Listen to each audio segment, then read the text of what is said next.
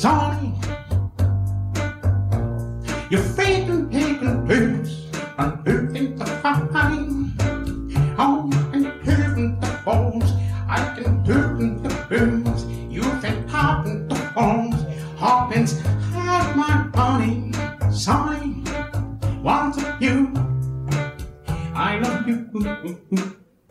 Bienvenue dans le dixième épisode de Super Cover Battle, le podcast qui classe les reprises à la manière de Super Ciné Battle. Imaginez un monde parallèle, idéal ou infernal, ça sera selon vous, un monde qui serait enfin gouverné par les bonnes personnes au bon poste. Un gouvernement, par exemple, où Dave serait ministre de la Culture, Il va pas me lâcher. où Demis Roussos serait ministre à la jeunesse et au sport, où les gars de Metallica seraient bien sûr ministre de la Justice for All. Pas mal, Ce- pas mal. Celui-là, j'aime bien. Pas mal, pas mal. Et où même Keith Richards aurait une place de choix en tant que ministre de la Défense. Bon, celui-là, il est un peu facile. Hein. Pas mal. Un gouvernement qui serait même prêt à accueillir Max Rabeux, qui ferait un parfait ministre des anciens combattants. Alors oui, je sais, c'est pas lui qui était dans la Wehrmacht, mais c'était plus drôle comme ça. Des ministres, enfin, qui seraient encadrés par un chef du gouvernement bien plus à sa place ici qu'à celle de chanteur préféré des Français. J'ai nommé Jean-Jacques Goldman, qui oui ferait un excellent premier sinistre. Ministre, ministre, pardon, je, m'ai trompé. Un monde où l'augmentation d'un ton dans une chanson serait passible d'éviscération en place publique, et où les fade-out dans les chansons seraient traqués nuit et jour par une milice musicale surentraînée, armée de t-shirts à l'effigie des Pink Floyd. Un monde où l'écoute du reggae et du punk serait encadré par des professionnels, c'est-à-dire personne. Oh, Un punk. monde où chaque fille qui vient au monde s'appellerait obligatoirement par décret Anneke. Un monde où le mois d'avril serait purement et simplement annulé pour Damien, Oui. puisque Dame Vril, la vigne, merci Thomas Crayon pour le jeu de mots.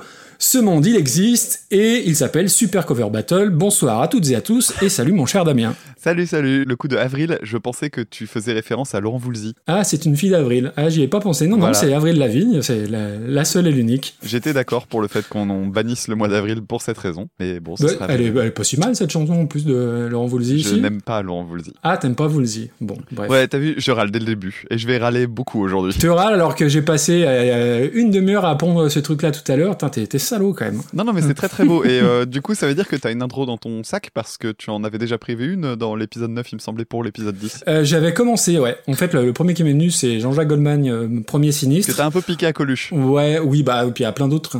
J'ai hésité à mettre Gainsbourg ministre du droit des femmes, mais je me dis que c'était pas une bonne idée, que c'était un, peu too much. Bref, voilà. Effectivement, ni au droit des enfants. Bon, comment ça va? Bah écoute, moi ça va très très bien. J'ai repris l'école cette semaine. T'as martyrisé combien de gamins aujourd'hui? J'en ai fait pleurer une. Je suis désolé, c'est c'est Ah, trop moche. C'est pas beaucoup.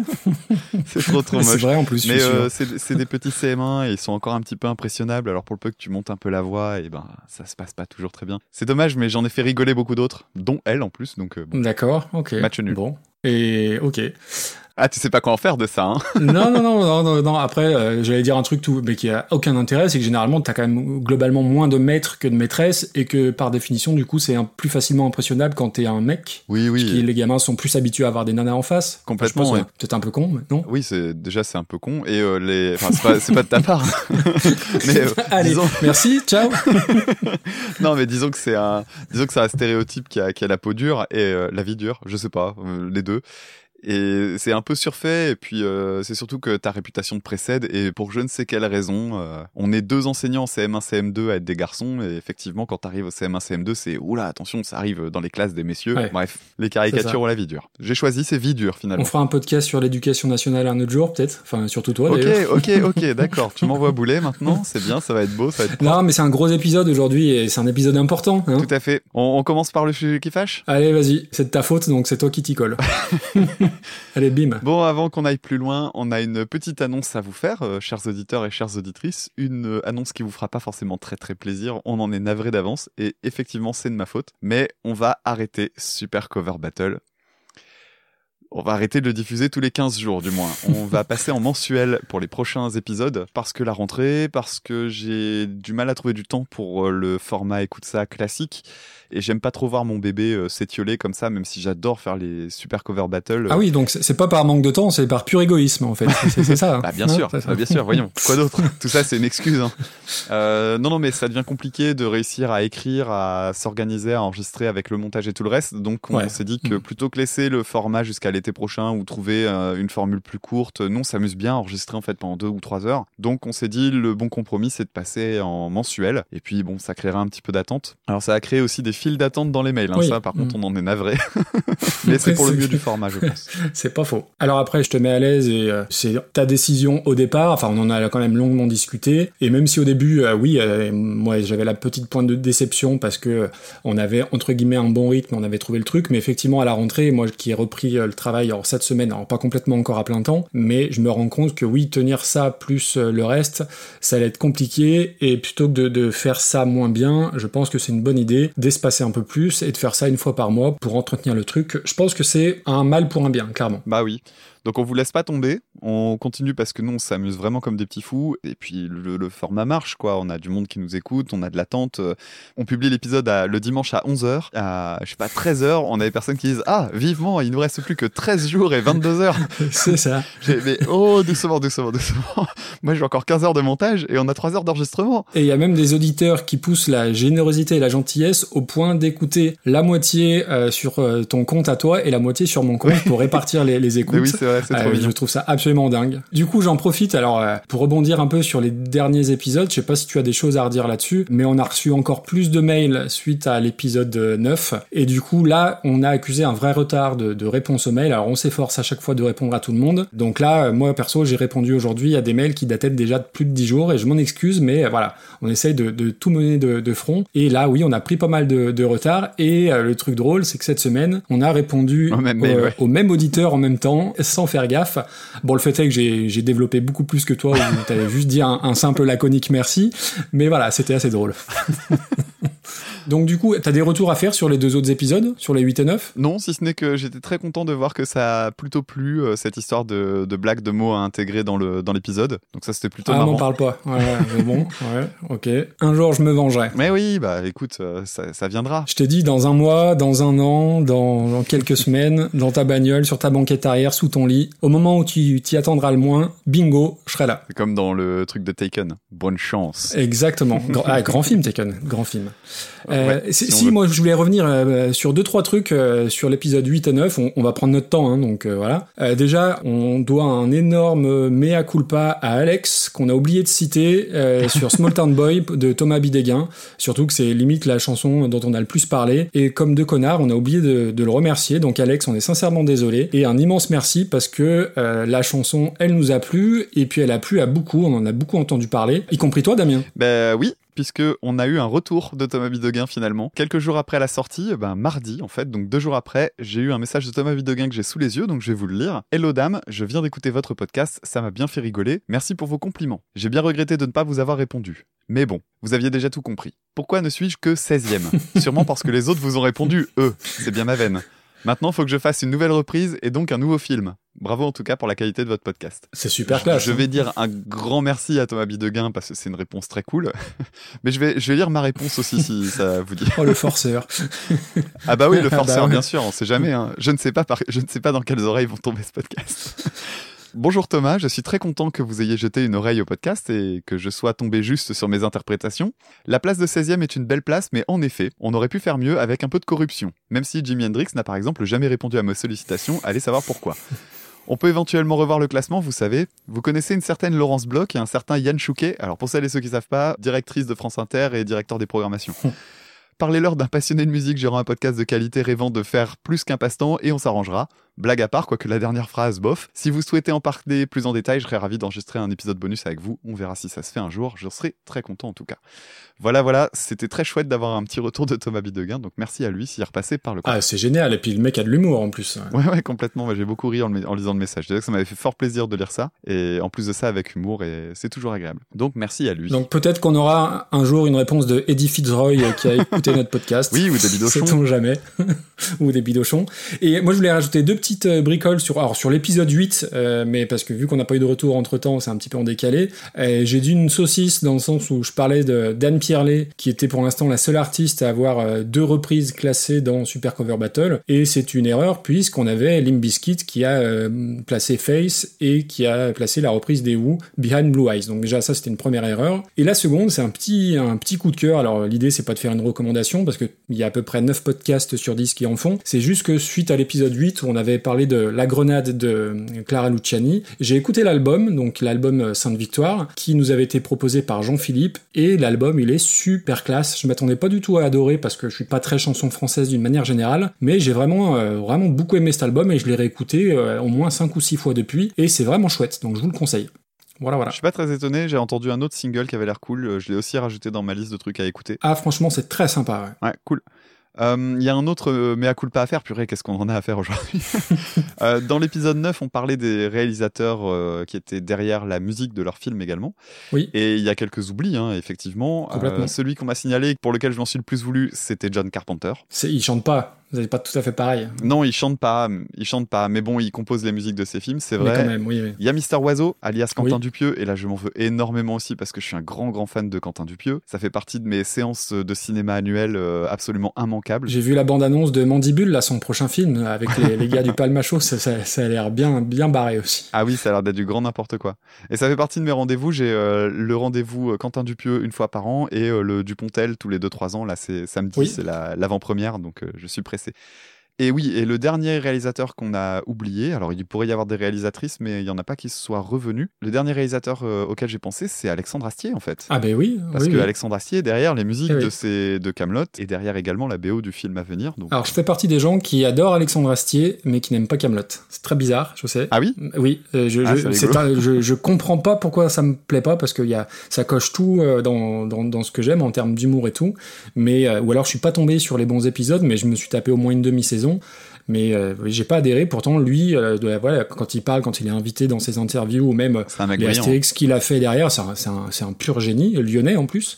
Mais euh, Camelot, bah, je- j'arrive pas à accrocher. Ah bah c'est rigolo. Moi je suis très très très très client de Camelot. Je connais tout du début à la fin. euh. Mais je comprends pas pourquoi, pourquoi j'aime pas. Faut que tu regardes du début à la fin, sinon ça collera pas. C'est possible. Mais après, lui, c'est un mec assez particulier. Hein. C'est comme Oui, tu oui. dis, c'est un génie. Mm. Alors, c'est un mec, peu importe ce qu'il touche, il y arrive. C'est assez impressionnant. Il est médaillé de conservatoire et tout. Enfin, c'est vraiment un mec qui a un CV de, Ah de oui, taré. oui, oui, c'est c'est une Il est brillant dans tous les sens du terme et du coup, ça peut lui donner un, un côté un peu détestable, euh, très très sûr de lui et tout ça. Mais Ouais, mm, bah, ouais. c'est difficile d'aller euh, contre sa confiance en lui ça. parce que bon, bah, c'est un mec tout ce qu'il touche, il y arrive. euh, c'est cool. Bon, on parle musique maintenant? Bah oui, est-ce qu'on rappelle les règles? Non, c'est bon, tout le monde connaît. Ouais, je pense que c'est bon. En plus, je vais, je vais savonner. On a déjà beaucoup parlé.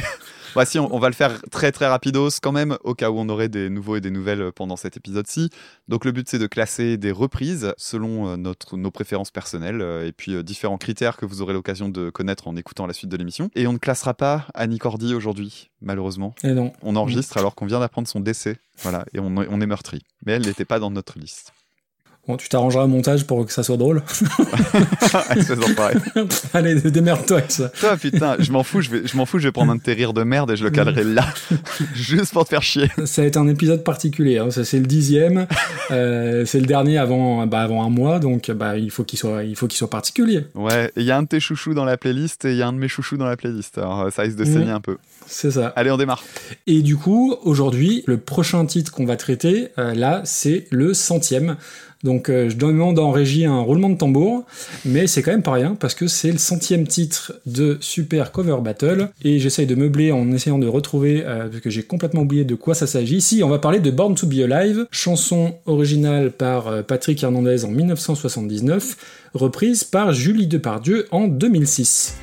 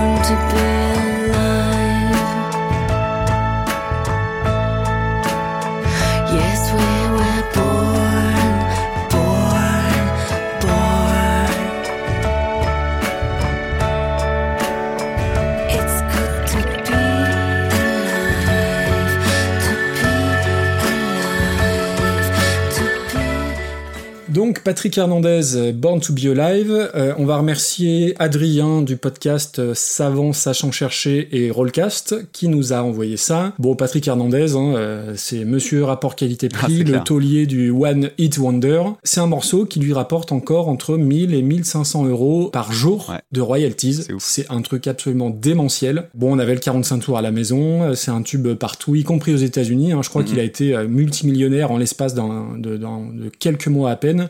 Gros tube disco euh, que j'avais pas réécouté depuis euh, le mariage de Tata Janine et Tonton Roger. Mais l'intro, la boucle disco, ça m'a rappelé euh, une autre chanson disco, You Make Me Feel de Sylvester. Je sais pas si ça te parle, qui avait été ouais, repris aussi par chose. Jimmy Somerville. Mhm. You make me feel mighty real. C'est la même boucle utilisée. Tu chantes moins bien que moi. Ah ben je chante très faux, tu apprendras à, à me connaître, je chante très très faux. Je, je chante aussi faux que t'as pas de mémoire, c'est pour te donner un ordre d'idée. Euh, donc ouais, bon, le, le- le morceau c'est kitsch, les paroles sont affligeantes, il y a un fade out euh, tout moisi, les euh, tip tip et dudu euh, genre les bronzés c'est absolument affreux. Par contre c'est un gros gros verre d'oreille, tu le prends dans la tête toute la journée et pour t'en défaire c'est quand même très très compliqué. Donc du coup pour moi la reprise ne pouvait être que meilleure que ça parce que c'est quand même euh, c'est quand même très gros sabot. Et Julie Depardieu, bah, je la connaissais en tant qu'actrice, hein, forcément. Pour moi, c'est Madame Bernard Frédéric dans Podium avant Bah tout. oui, c'est vrai, bien sûr. Euh, je savais qu'elle était complètement barrée et qu'elle a bien trouvé son mari, hein, Philippe Catherine en l'occurrence. Ouais, c'est clair. Donc je lance le, je lance le morceau. Et alors je sais pas si tu l'as noté ou si c'est mes oreilles ou si, moi ça m'a semblé évident. Je le sens arriver. Euh, J'espère juste que Radiohead va toucher des, ra- des royalties en fait, parce que la- l'instrumentation, les arrangements, c'est No Surprises de Radiohead. Complètement. Euh, J'ai même, alors très mal, mais j'ai essayé de chanter No Surprises dessus, et ben ça fonctionne pas trop mal. Donc c'est assez dingue. Bon après, euh, si on en vient à son chant à elle, elle a un tout petit filet de voix, euh, moi que j'ai trouvé assez mignon. Alors c'est pas, euh, c'est vraiment une, toute petite voix qui ferait passer euh, Carla Bruni pour Tina Turner, mais j'ai trouvé ça assez joli. En plus elle a le même accent anglais que moi, donc ça c'est plutôt pas mal. Alors l'orchestration, euh, c'est très chouette, ça invente pas le fil à couper le beurre, mais moi j'ai trouvé ça franchement pas désagréable et je m'attendais à un truc tellement à la Anne Pierlet de Il est 5 heures Paris s'éveille que du coup j'ai été franchement euh, très agréablement surpris. Le, le petit passage à l'orgue aux deux tiers du morceau, j'ai trouvé ça très sympa. J'avais un petit doute au départ derrière euh, au niveau de, au niveau de l'intention, qui peut être fallacieuse, sauf que c'est Julie Depardieu et elle est complètement allumée, complètement barrée. Et en plus, elle cultive cette image euh, ringarde un peu. Oui. Donc je suis à peu près sûr que c'est vraiment un hommage pour elle et qu'elle le fait pas du tout dans un but un peu putassier quoi. Donc non non, moi j'ai trouvé ça très sympa et dernier truc, dernière info et je sais pas quoi faire de cette info, c'est que j'ai vu que c'était une chanson qui était présente sur la BO du film Poltergeist et je suis bien emmerdé avec cette info parce que je crois pas que ça soit le film du siècle et je l'ai pas vu. hein. Ah non, je pense Euh, pas. je sais pas si toi tu connais, mais euh, du coup c'est l'ascenseur émotionnel. J'ai aimé. Ah, c'est sur la BO de Poltergeist. Ah, ok, bizarre. Mm, J'avais même pas percuté que c'était si vieux en fait la reprise de Julie Depardieu. Mm. Alors pour ce qui est de Born to Be Alive par euh, Patrick Hernandez, tu disais que c'était un titre qui était méga kitsch et c'est l'image que j'en avais gardé aussi et en fait je l'ai réécouté. Je crois que c'était la première fois de ma vie que je l'écoutais avec attention avec Ah bah euh, mes oui. plugs. C'est-à-dire que euh, c'est le genre de truc typiquement tu l'entends dans une salle des fêtes avec une sono pourrie ou euh, sur un bal du 14 juillet en province. Et là c'est la première fois que je l'écoutais au plug et en fait ça a été une bonne surprise. Ouais. C'est assez étonnant parce que je me suis rendu compte qu'il y avait plein de petites idées à droite à gauche qui étaient plutôt chouettes. Alors c'est mieux fait que dans mon souvenir. En gros, t'as des cordes qui passent complètement à l'as quand tu les écoutes Ouais. sur des enceintes et t'as plein de petits détails comme ça qui sont chouettes. Alors ça va pas corriger les espèces de tutululup là, euh, comme tu disais. D'ailleurs, euh, tu parlais des, des bronzés. Je crois qu'on aura l'occasion d'en reparler pour un Et autre euh, chanteur bientôt. Mais je pense vraiment que c'est un succès qui est méga mérité. Je trouve même que ça vieillit pas si mal. C'est-à-dire qu'en gros, il a atteint très vite un niveau de kitsch qu'il peut plus dépasser. Et, et donc, du coup, ça, ça vieillit pas mal en fait. On est juste habitué à l'avoir, avoir l'impression d'un morceau un peu vieux, mais pas complètement vieux. C'est assez bizarre. Et du coup, je trouve que c'est un morceau moins pire. J'ai Oui, plus oui. pris de plaisir que ce à quoi je m'attendais. Et c'est un titre qui est super fun si un jour je veux réexpliquer ce que sont les octaves dans mon podcast, parce que la basse, c'est la basse la plus couillonne qu'on puisse imaginer là. Vraiment, euh. Enfin bref, donc voilà. Donc c'était l'occasion de l'écouter sous cette forme-là. C'est plutôt sympa d'ailleurs de faire le podcast rien pour ça. Ouais. Et euh, pour ce qui est de Julie Depardieu, écoute, euh, tu parlais de Radiohead, mais en fait, je pensais que tu allais attaquer sur un autre sujet. Mhm. Euh, je sais pas si t'as percuté, mais il y a clairement un problème d'accordage. Il y a une fausseté terrifiante sur le synthé. Alors, je sais pas où ça se joue. C'est vraiment, vraiment euh, assez faible. hein. Ça doit être au huitième de ton ou une connerie comme ça, mais ça m'a rendu vraiment dingo. Ça devenait insupportable. J'avais l'impression d'entendre une alarme de bagnole. Donc c'était vraiment pénible. Alors j'ai repensé à Il un. y, a que toi qui l'as entendu, ça, Damien. Mais en plus, je- suis sûr que oui. Bah mais oui, mais réécoutez-le c'est- et, et dites-moi parce qu'en plus, je vais refaire la remarque à un autre moment pour un autre morceau. Mais euh, j'ai vraiment l'impression qu'il y, a une- il y a un truc qui va pas dans la justesse de l'instru. Ça m'a échappé. hein. Et pour te raconter une petite, une, petite anecdote, euh, il y a pas très longtemps, il y a la chaîne YouTube euh, Two Set Violins. Je sais pas si tu vois ce que c'est. Euh, non, là comme ça, non. Alors, c'est deux violonistes euh, concertistes de très très grand talent qui ont une grosse culture même. Et donc, bah, ils font des, je crois, c'est plus pas loin de deux vidéos par semaine, euh, généralement assez drôles. Et ils avaient fait un truc, parce qu'il y en a un des deux qui a l'oreille absolue et l'autre qui a juste une très très bonne oreille. Et moi, je me suis toujours identifié au mec qui a très très très bonne oreille parce que j'ai pas l'oreille absolue. Et euh, un jour, ils ont fait, euh, ils ont publié un truc, c'est un test euh, pour tester justement son, son aptitude à reconnaître le- les notes avec précision. Mhm. Donc c'est un site qui est fait par je sais plus quelle université, etc. Et c'est des tests où tu entends des genre deux notes l'une après l'autre, mais elles sont décalées de, euh, je sais pas, un dixième de ton, voire, voire même moins que ça. Je crois que ça va jusqu'au vingtième de ton. Donc c'est ridicule. Et il arrive à reconnaître. Et alors eux arrivent à le aussi. reconnaître et je l'ai fait aussi juste pour voir et j'ai eu 40 sur 41. Putain, la vache.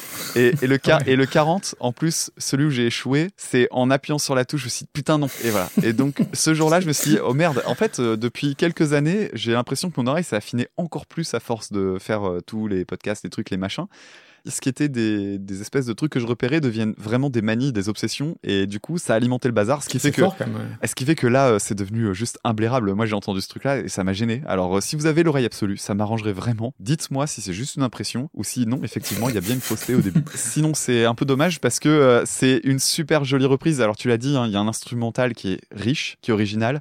Il y a des jolies cordes, il y a une basse qui est solide, mais bah oui, forcément, le fade. hein.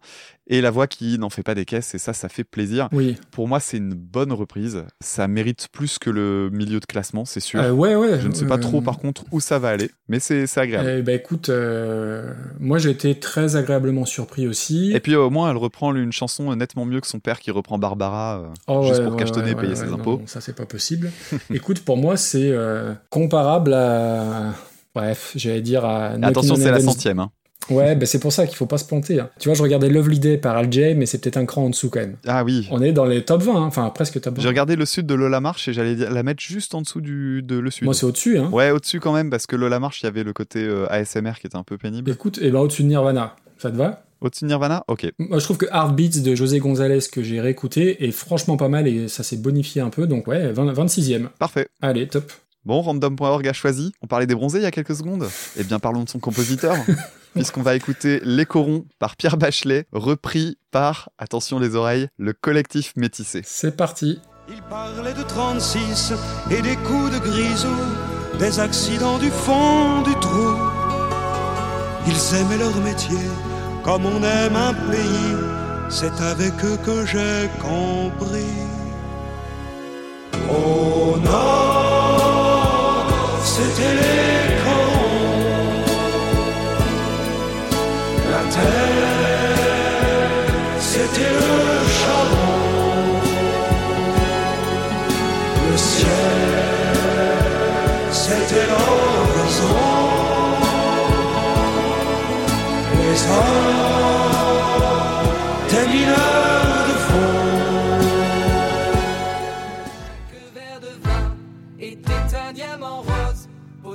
fond de silicose. Il parlait de 36 et des coups de grisou, des accidents du fond du trou. Ils aimaient leur métier comme on aime un pays, c'est avec eux que j'ai compris.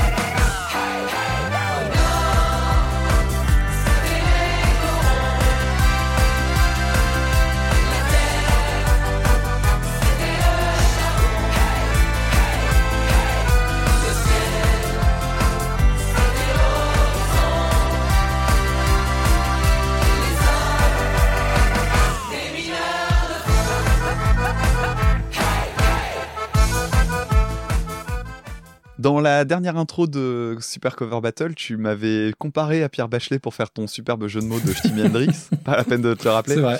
Alors j'ai un, un énorme problème en fait avec mes racines régionales. Et je vais en reparler dans quelques secondes. Je vais juste revenir sur les corons. Alors les corons, c'est quand même une chanson qui a un instru mais dégueulasse. Je reviens pas à chaque fois que je l'entends à quel point l'instrumental est moche, Ouais. mais pourtant c'est bizarre parce que il y a une très très belle suite d'accords en fait qui est cachée derrière. Bien caché. hein. Ouais, mais quand tu le reprends à la guitare, et j'ai dû le faire pour euh, faire chorale avec mes élèves, c'est vraiment plutôt bien construit, mais purée la vache, les instruments utilisés, c'est catastrophique, quoi. On est dans le synthé, mais pourri de chez pourri. Alors je sais même pas si à l'époque ça avait l'air moderne ou pas. C'est- C'est quelle année euh, d'ailleurs la... C'est 82. Ouais, ok, ouais. Bon, c'est pas étonnant. C'était pas en avance, c'était pas en retard non plus, quoi. À cette période-là, il y avait quand même du très très moche. Alors, le placement rythmique du chant de Pierre Bachelet est méga chaud. Et on parlait des bronzés parce que c'est lui qui est derrière le fameux thème. Comment il s'appelle déjà ce thème-là Le truc? Just because of you. Ouais, c'est ça, Just Because of You, là, en voix de tête. Donc, si vous l'avez pas, euh, je vais pas vous le chanter. Non, Faut pas déconner non plus. Ouais, tout le monde l'a, c'est obligé. Alors, il y, a- il y a quelques petits trucs qui me choquent toujours quand je l'écoute, notamment cette rime riche, voire euh, rime multimillionnaire, pour citer le comte de Boudherbala. quand il dit euh, Les yeux si bleus, je rêvais de voir le ciel bleu. Voilà, bleu qui rime avec bleu, fallait l'oser. Il l'a fait. Mais franchement, faut reconnaître, c'est des super belles paroles. Un peu façon Brel, tu sais, c'est euh, quelque chose de très très concret. Et ça, c'est quelque chose que j'aime beaucoup. Ouais, le, le, le, le Brel du Leader Price, quand même. hein. Ah, je suis pas d'accord. Je suis pas d'accord. Ah, pas sur celle-là. Ah non, je suis pas d'accord. Il y a notamment le passage avec euh, la photo de Jaurès. Euh, moi, j'ai- j'aime beaucoup ce moment-là. Ah, bah oui, oui. oui. euh, Bah, forcément. Ah, la photo de... Gaucho Euh, La photo de Jaurès, euh, le, vin de... le verre de vin qui compare à un diamant rose sur fond de silicose. Alors, la silicose, pour rappel, c'est la, la maladie des poumons des mineurs qui, bah, à force d'avaler du charbon et de la poussière de charbon à longueur de temps, finissaient par cracher du sang et mélanger à de la poussière de charbon. Bah, c'est ce que vous voyez dans Germinal, notamment, c'est ce qu'a le personnage de Jean Carmé quand il crache. Donc voilà, c'est super sympa. Il y a plein de choses. Il parle de, des grèves de 36. euh, on sent qu'il y, a vraiment un truc sur le patrimoine que je trouve super intéressant sur cette chanson-là. Et il y a la phrase euh, Ils aimaient leur métier comme on aime un pays. Je trouve que c'est une super jolie phrase. Et donc ça résume un petit peu la culture du bassin minier, donc euh, Douai, Lens, euh, Denain, donc euh, secteur que je connais plutôt bien, le Ward, toute cette région-là. Et en fait, j'ai un, un rapport super ambivalent avec toute cette question-là, parce qu'à la fois je vois chez la chanson de Pierre Bachelet et euh, tout l'aspect culturel autour de ça et les témoignages de mineurs qu'il peut y avoir, Mm. à quel point c'est important de s'en souvenir, à quel point c'est important dans l'histoire de l'humanité de voir les grèves des mineurs, euh, que, ce que ça a pu euh, créer, notamment bah, au milieu du siècle, mais aussi après plus tard dans les années 80 avec euh, l'Angleterre et euh, cette chère Madame Thatcher. Historiquement, il y a tout un truc à dire sur les mineurs. Ah, oui, oui, oui, Le seul truc qu'il y a, c'est que j'ai un gros problème avec mon patrimoine régional, c'est que c'est de la culture du pauvre. Et euh, alors, c'est pas beau ce que je vais dire, mais le problème, c'est que ça nous tire jamais vers le haut, en fait. C'est-à-dire que quand on parle du Nord, généralement, tous les trucs qu'on a à dire, c'est que des trucs, on a l'impression de vivre dans Oliver Twist. Puis Danny Boone vous a fait beaucoup de mal. Ouais, aussi. ouais, ouais. euh, Alors, euh, c'est vrai que certains voient ça comme ça. Alors, j'ai pas tout à fait le même avis sur Danny Boone. Étonnamment, ça, ça en surprendra peut-être. Mais euh, dans le cas de la culture du Nord, tu vois, généralement, on pense à quoi quand on dit le Nord? On pense à accent de merde, alcoolisme, les mines, le chômage. Mm. Chômeur, euh, pédophile consanguin. Ouais, quoi. chômeur Mm. pédophile consanguin, qui était un truc, franchement, qui m'avait vraiment tellement fait rire le jour c'était. Ah ben la, la banderole, bah oui, oui. Maintenant, j'ai plus le même regard, mais, Ouais. mais ça m'avait fait marrer, quoi. Après, ça a fait marrer les, les, les gens du Nord aussi. Hein. Je veux dire, ceux qui ont gueulé, c'est les instances et tout. Hein. Ouais. Euh, Les, les supporters de Lens à l'époque, ça les avait fait marrer. Hein. C'est pas très étonnant, c'était bien trouvé. Il y a vraiment tout un truc qui fait que no- quand tu parles du Nord et quand tu dis que tu viens du Nord, c'est ça qui s'imprime dans ta tête. Et c'est le problème que j'ai avec ce côté euh, non, mais il faut revendiquer le patrimoine régional. Alors quand tu revendiques le patrimoine régional et que tu viens de Toulouse et que tu as un accent chantant et que tu as le soleil et tout ça et tout ça, ça va. Et quand tu viens du Nord et que du coup tout ce que ça t'évoque c'est la grisaille et le chômage, bah ça fait pas rêver quoi. Et je me- à chaque fois je me dis mais le Nord c'est une région super jeune et tout, il y a plein de dynamisme et tout. Et j'aimerais bien qu'on parle d'autre chose du Nord que tout ce côté misérabiliste en fait. Et ça fait chier. Bon, à côté de ça, euh, la chanson de Pierre Bachelet, bah oui, elle est emblématique et tu parlais de foot il y a deux minutes, je suis sûr que tu vas en parler. Mais euh, c'est devenu euh, évidemment euh, le l'hymne du, du RC Lens. Bien sûr. Alors maintenant, on va, puisqu'on était sur un côté un peu misérabiliste, plombant, on va amener un petit peu de soleil, Ouais. un petit peu de, On va emmener un, un peu de petit peu de subtilité, puisque quand même, s'il y a un truc que je peux retenir de la chanson de Pierre Bachelet, c'est le mot solennité. C'est ce que j'aime bien, c'est qu'il y a vraiment un côté très solennel dans cette chanson qui me plaît bien. Et puis arrive euh, le collectif métissé et qui décide de chier là-dessus. C'est le terme. Mais euh, vraiment euh, bien comme il faut, ah la vache. Alors c'est scandaleux dès les premières secondes. T'as l'accordéon qui débarque mais façon polka. Alors j'ai noté, je cite, c'est pas très beau comme expression, mais j'ai noté chant gogol, basse imbécile, les relances en mode t'as tous ces trucs là, les euh, Ah hey, oui, hey. oui, oui, ça Enfin, va. c'est oufissime à quel point c'est à côté de la plaque. J'ai pas compris. Il manque plus que les sifflements, euh, tu sais, entre les dents et tout ça. euh, et je, moi, franchement, j'ai entendu la chanson, je me suis dit, tiens, puisque Bachelet parlait de la silicose, je leur souhaite une très très bonne silicose à ces gens-là. Euh, non, c'est c'est vraiment pas bon. Le pire, le pire, je l'ai mis dans l'extrait. Donc vous l'avez entendu. Parce que quitte à mettre une minute d'extrait, je m'en fous, mais ça, il faut l'entendre. Le break. Putain, le break, quoi. Ah, le break, il est fantastique. C'est le moment, justement, avec les paroles les plus solennelles. C'est mon putain de couplet sur Jaurès.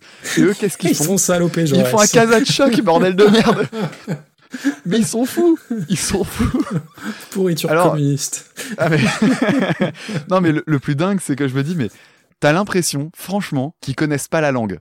J'ai l'impression qu'ils ils comprennent pas ce qu'ils chantent. C'est pas possible autrement de passer à ce point-là à côté. Tu sais, euh, la photo de Jean Jaurès. Hey Hey Hey Sur fond de silicose. Hey Hey C'est hallucinant. Alors quand même, c'est, je, je crois que c'est un des trucs les plus catastrophiques qu'on ait eu à traiter jusqu'à maintenant. Oh oui Mais, mais, mais, mais, Ah non, non, il n'y a pas de mais. je là, sauve. Si, si, attends, attends. Si, si, il y a un énorme mais. La, pochette, euh, qui est le- Je l'ai écouté. Ah bah la, la pochette, putain, la pochette, on pourra en parler aussi, c'est catastrophique. C'est à l'image de la musique, hein, de toute manière. Mais non, non, le truc que j'ai à sauver, c'est que ce matin, j'allais au boulot et je je savais qu'il y avait ça qui allait arriver dans la playlist. Mais j'ai éclaté de rire dans ma bagnole, j'ai failli m'arrêter sur le bas-côté pour euh, juste prendre 5 minutes, quoi.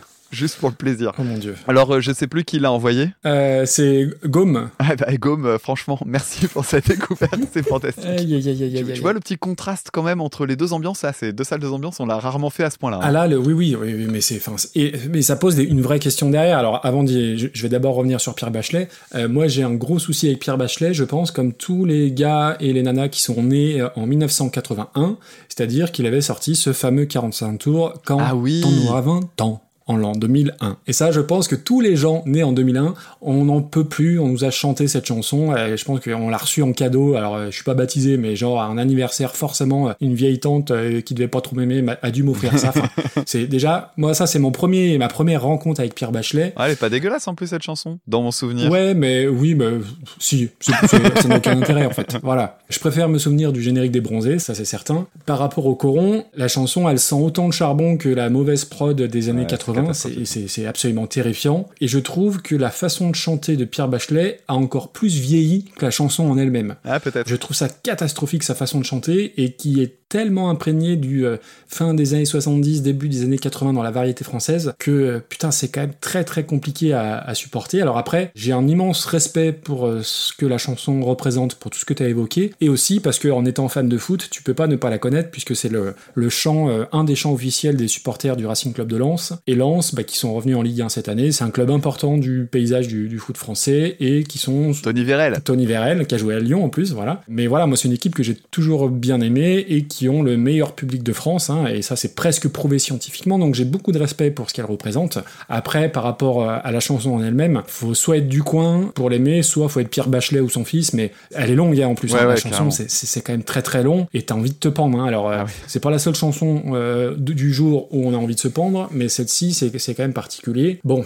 sur le collectif métissé, euh, alors je connaissais le nom, mais c'est tout. Et après avoir écouté ça, bah, je veux même pas en savoir plus en fait. Et, là, j'ai envie de poser une vraie question à, nos auditeurs et nos auditrices. Alors c'est un album qui s'appelle, euh, je sais pas, truc pour faire la fête. Euh, qui écoute ça en fait? Qui, qui écoute ça pour faire la fête? Qui est dans celles et ceux qui écoutent le, le collectif métissé pour faire la fête? Qui écoute les corons? Par le collectif métissé pour faire la fête Euh, Je comprends pas. Alors, ça commence comme une parodie d'hymne de, de Camping Low Cost. C'est comme si Patrick Sébastien chantait l'aigle noir de Barbara en faisant tourner les serviettes. Je, je veux dire, c'est malaisant. En soi, l'instru, on s'en fout, mais chanter le texte, comme tu l'as dit, avec les hey hey, euh, coup de grisou sur fond de hey hey, mais c'est pas possible. Et alors, ça date de 2020, mais euh, ça sonne pire que toutes les grosses merdes sorties dans les, dans les années 80. Tu vois, Eddie Fitzroy à côté, c'est c'est presque Johnny Cash, quoi. Et c'est même plus dangereux, je trouve, qu'Eddie Fitzroy, parce que Eddie Fitzroy, en soi, y a, personne ne connaît, hormis Thomas Crayon. Mais collectif, collectif métissé, c'est un disque que tu vois dans les bacs euh, à Carrefour, à Leclerc, dans les centres culturels euh, Leclerc. Et alors, j'ai du respect pour euh, tous les goûts musicaux. J'aime pas du tout être hautain et condescendant, ça me ressemble pas du tout. Mais c'est de la merde. Faut, faut, faut interdire ça. C'est juste pas possible. Honnêtement, je, euh, la, la- la question, elle est sérieuse. Qui écoute ça en fait? Quels sont en 2020 les gens qui écoutent ça? Je pense que ça s'écoute euh, dans le Macumba de Auchan Anglo pour les gens qui sont du coin. Bah, je suis même pas sûr. Je suis même pas. Enfin, c'est affligeant. Au- Au-delà de l'instru, bon, il y a rien à sauver. Moi, je ne sauve absolument rien, mais mais euh, je, je comprends pas. Alors, je parlais de Patrick Sébastien. Bon, euh, oui, les trucs un peu beauf, machin, pour euh, déconner, faire la fête. Je, je veux bien l'entendre et je veux bien le concevoir à la limite. Mais là, pour moi, ça, c'est fond de cale. Alors, quand tu dis fond de cale, tu parles de fond de cale, fond de cale, quoi. T'es fond, fond, fond de cale. Pour moi, je parle des bidochons. Hein. C'est en dessous de la Corée. Putain, j'hésite à le mettre en dernier. Franchement, Allez, vas-y, vas-y. Moi, tu sais quoi? J'ai envie de le mettre en dernier. Tu sais pourquoi? Dis-moi. Parce que j'ai envie qu'il y ait un effet stressant sur ce morceau. j'ai envie que les gens découvrent les corons par le collectif métissé tellement c'est absurde. Ça te va? Ok. Donc même euh, les bidochons, tu trouves ça mieux. On est d'accord. Enfin non, je, je me marre plus à écouter euh, le collectif métissé, mais, mais je sais pas, je, je trouve le truc tellement aberrant et absurde que euh, c'est la définition du nanar, quoi. Donc il a un- une espèce de place à part, tu vois. Ah Limite, oui, quand je le vois, si je le voyais entre euh, Paperback Writer, La Corrida, je le vois au milieu de, sais, vraiment genre, moi, c'est tous les Ouais, trucs qu'il faut ouais. oublier. Alors que là, tu Mhm. dis, non, il faut qu'il brille. Ah, T'as raison. Eh ben écoute, on, putain, on a un dernier euh, leader du classement à l'envers. Fantastique. Ah, on aurait dû le placer juste avant, tu, tu te rends compte, on aurait placé le centième. Putain, le centième à la centième place. Putain, on aurait dû y penser avant qu'on est con. ouais, ouais. Bah, on triche pas, c'est ça le problème. Bah c'est ça. Quelle horreur. Et oui, c'est le truc le, le- le plus, alors le plus mauvais et le plus gênant surtout. C'est très gênant et c'est très malaisant. Hotel California, c'était de la daube, mais là, c'est- malaisant en plus. Ah ouais, moi j'ai tellement ri, t'as pas idée. Et encore tout à l'heure, je l'ai réécouté, euh, c'est tellement décalé, j'ai l'impression de, j'ai l'impression de voir un accident au ralenti. Tu, tu l'as écouté combien de fois? Je l'ai écouté au moins quatre fois. Ah ouais, non, moi, même deux fois. J'ai pas pu, j'ai pas pu faire plus de deux. Bravo, hein. Bravo, mec. hein. Ouais, mais je crois que je vais la réécouter parce que ça me fait trop rire. Dans la voiture. En tout cas, je vais la faire découvrir à des gens. Ça, c'est certain. Je souhaite d'avance bon courage à Madame Amandine qui va se taper ça en bagnole. On le mettra en voiture. C'est une très bonne idée. Pour l'été prochain, j'y Mon penserai. Dieu. Allez, sans transition, euh, trouve-nous un, un truc un peu mieux. Alors, prenons un truc un peu mieux. Qu'est-ce que tu penses de parler d'un- d'une chanson un peu dans la même ambiance, à savoir euh, Lullaby des Cure repris par les Editors? De la même ambiance, mais ça va pas. tu t'as pas le droit de mettre le Lebail et les, et les collectifs métissés déjà dans le même épisode, c'est compliqué, alors dans la même phrase. Allez, c'est parti. His arms are around me and his tongue in my eyes. Still, can't be quiet now,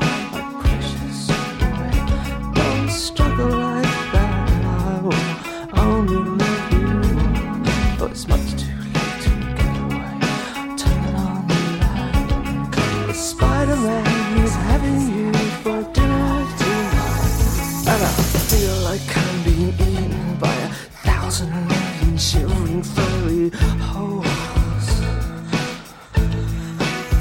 I know that in the morning I will wake up in the shivering cold. Can't be quiet now, my precious boy.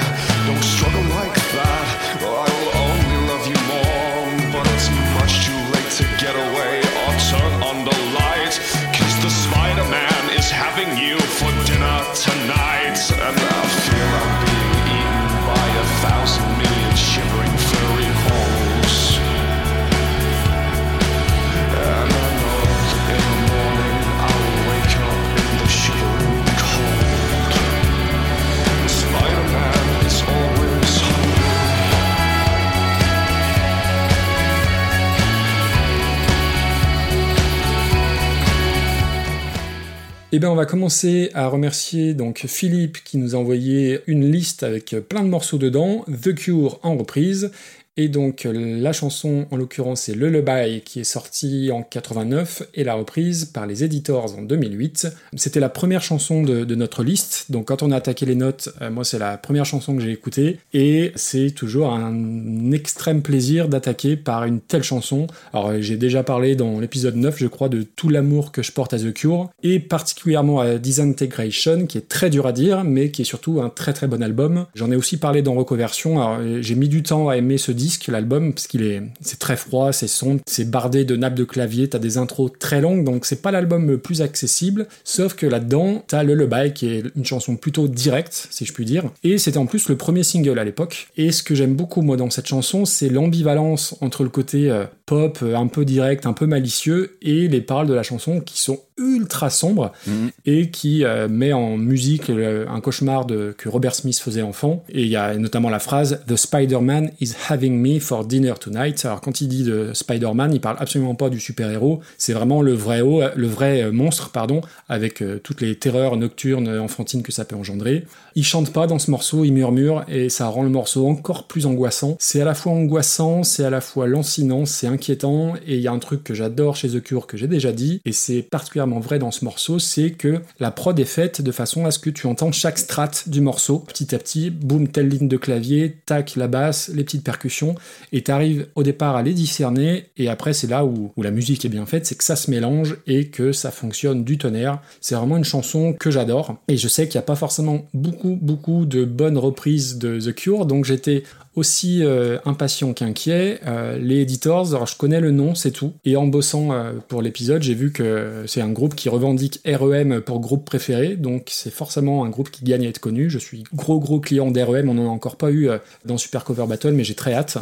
Donc du coup, je lance le truc. Alors c'est dur de passer après Robert Smith, et encore plus dans une chanson où à, la base il murmure. On va retrouver un peu, je trouve, je sais pas ce que tu en penses, mais la même ambiance froide, angoissante, un peu industrielle, qui flirte avec l'indus. Il y a une jolie basse tout à fait dans l'esprit de, Cure, de New Order, de, tous ces trucs-là. Moi, j'ai un peu plus de, réserve sur la voix. Alors la voix, euh, c'est une sorte de croisement entre Ian Curtis de Joy Division et, et Nick Cave, mais c'est vraiment ma limite sur le morceau et c'est dommage parce que j'aime bien. Ça, c'est ma première limite. La deuxième, c'est que du coup, le rythme, le tempo est un peu plus rapide que l'original et du coup, il y a moins cette ambivalence entre euh, trucs légers et trucs un peu angoissants, mais c'est réussi. Euh, on peut pas dire que c'est raté, et ça s'est bonifié avec le temps, je l'ai écouté 5-6 fois, et surtout c'est fait avec euh, beaucoup de, de fidélité et beaucoup de respect à l'original. J'ai trouvé ça bien, mais sans que ce soit transcendant, quoi. Après, je pense que, en fait, si c'était pas une reprise des Cure, ce serait une excellente chanson. Voilà. Écoute, euh, pour la chanson Lullaby, j'en parlais dans le dernier en disant que c'était euh, les chansons des Cure que je préférais. C'était ces chansons un petit peu ambivalentes, un peu ambiguës ou un peu sombres, dépressives, tout ce Oui. qu'on veut. Et euh, en la réécoutant, je me disais, mais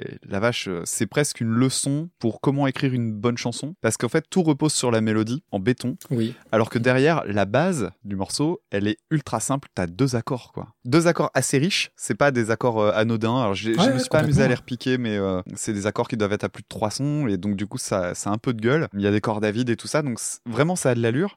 Mais en soi, c'est deux accords qui passent de l'un à l'autre, euh, comme ça, en boucle. Et il y a cette mélodie qui est super entêtante et qui est très, très jolie. L'autre truc qui m'a impressionné, c'est la prod. Elle a pas pris une Ah, c'est Mais 89, C'est hein. incroyable à quel point C'est fou, Waouh, on est euh, quasiment 30 ans derrière. On est même plus de 30 ans derrière et c'est euh, mais impeccable. Tu le sors aujourd'hui tel quel, euh, ça marche. C'est clair. Cela dit, moi j'avais quand même euh, une petite réserve euh, sur le chant. Ah non, Bah, pas si. toi, Damien. Oui, c'est vrai que ça va euh, amplifier le côté inquiétant, mais moi j'arrive plus à entendre autre chose que la, la Ah caricature non, de Didier Bourdon. Didier Bourdon. Ah, merde. Ah, mortal Tu vois, c'est comme ça que je l'entends. Surtout que le, le clip La Zoubida, c'est euh, c'est parodié de- du clip de Lullaby, clairement. Bah oui, oui, bien ce sûr. clip-là, eh oui. Et du coup, j'entends ça. souci. Donc c'est un peu emmerdant. Ah oui, euh, les inconnus, ils ont abîmé Indochine et ils ont abîmé les Cure. Ah quoi. Et pour la reprise, euh, pardon, je t'ai interrompu. Non, non, c'est pas grave. C'était pas très intéressant ce que j'avais à dire. Ok, bon, comme d'hab. hein. Et pour la reprise, la... ça commence Eh par. ben, je vais le dire quand même, tu vois. Donc, euh, les inconnus, c'est pas du tout.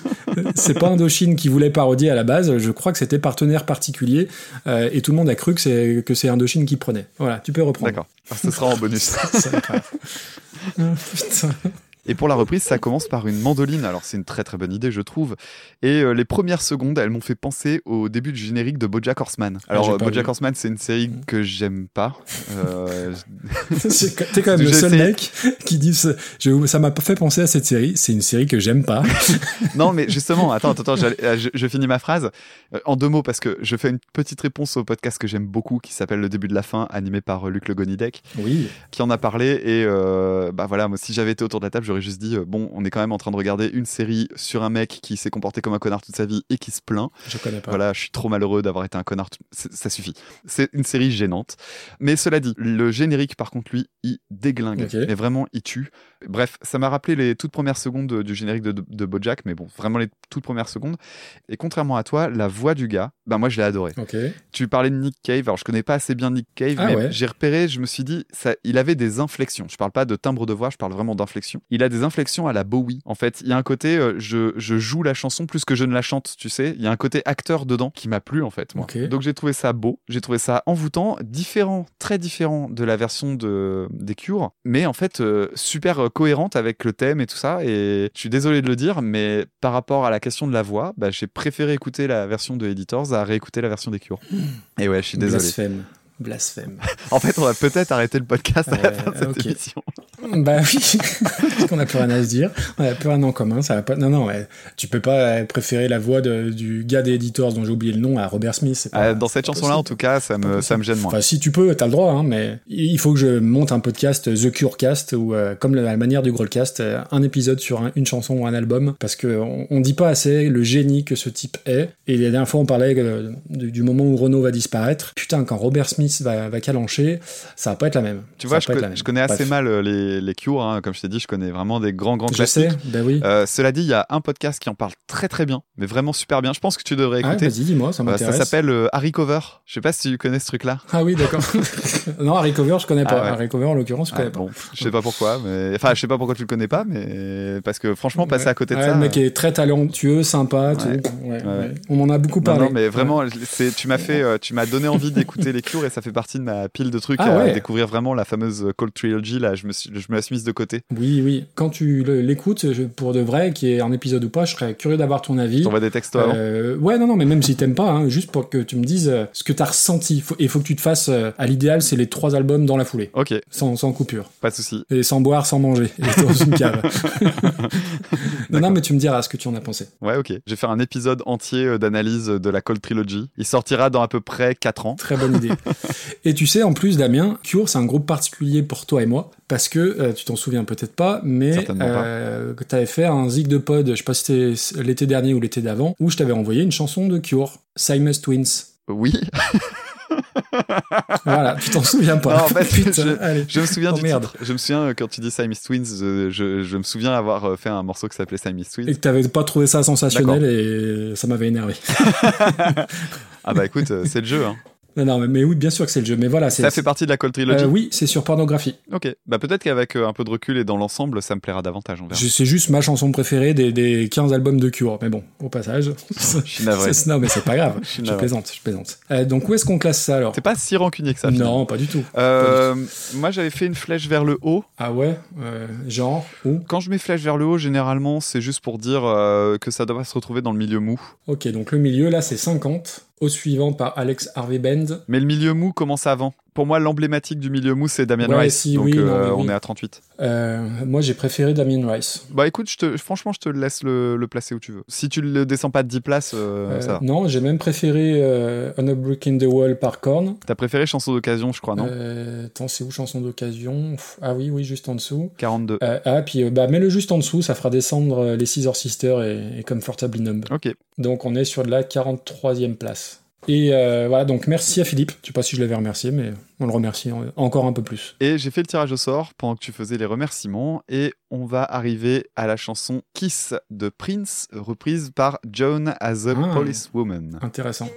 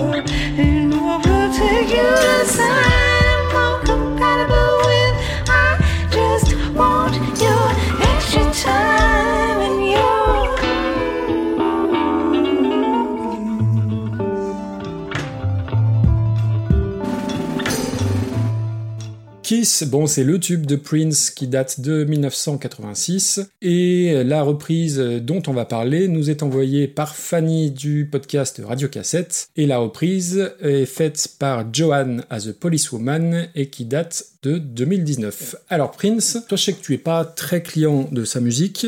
Euh, moi je connais assez mal en réalité. Il y a deux trois albums que je connais que j'aime beaucoup, mais ça manque un peu à ma culture de façon plus précise parce qu'il a sorti énormément de matériel, plus Ouais, ou moins quarantaine d'albums, je crois. officiel, euh, des lives, des trucs euh, un peu sous le manteau. Donc c'est quand même très très fourni et c'est pas forcément simple de s'y retrouver. Alors je, je- je sais qu'il y a JP de la Post Club euh, qui nous a envoyé une chanson d'ailleurs qui est très fan de Prince. Je pense qu'il faudra que je m'oriente vers lui pour savoir où commencer.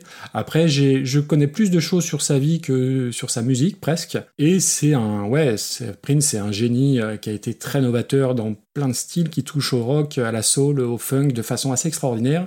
Et c'est surtout un guitariste hallucinant à mes yeux et un musicien euh, hors pair, puisque je crois, euh, sans dire trop d'âneries, qui jouait de quasi tous les instruments sur euh, plusieurs de ses, de ses albums. Mais euh, alors, ce qui est drôle, c'est qu'on va reparler de Prince plus tard dans, dans un autre morceau. Par rapport à la chanson Kiss, oui, c'est un titre iconique de, de la musique moderne. C'est ma chanson préférée de Prince, mais bon, j'en connais pas forcément euh, 50, donc c'est pas forcément révélateur. Il y a ce côté musique un peu de kéké qui donne envie de danser et plus si affinité que j'adore. Je trouve que ça se la raconte un peu. Ça, il y a un côté Let's Dance de Bowie. Ouais. Euh, on y revient d'ailleurs à Bowie, dans le côté très clinquant, voilà, qui roule un peu des, des épaules et des mécaniques.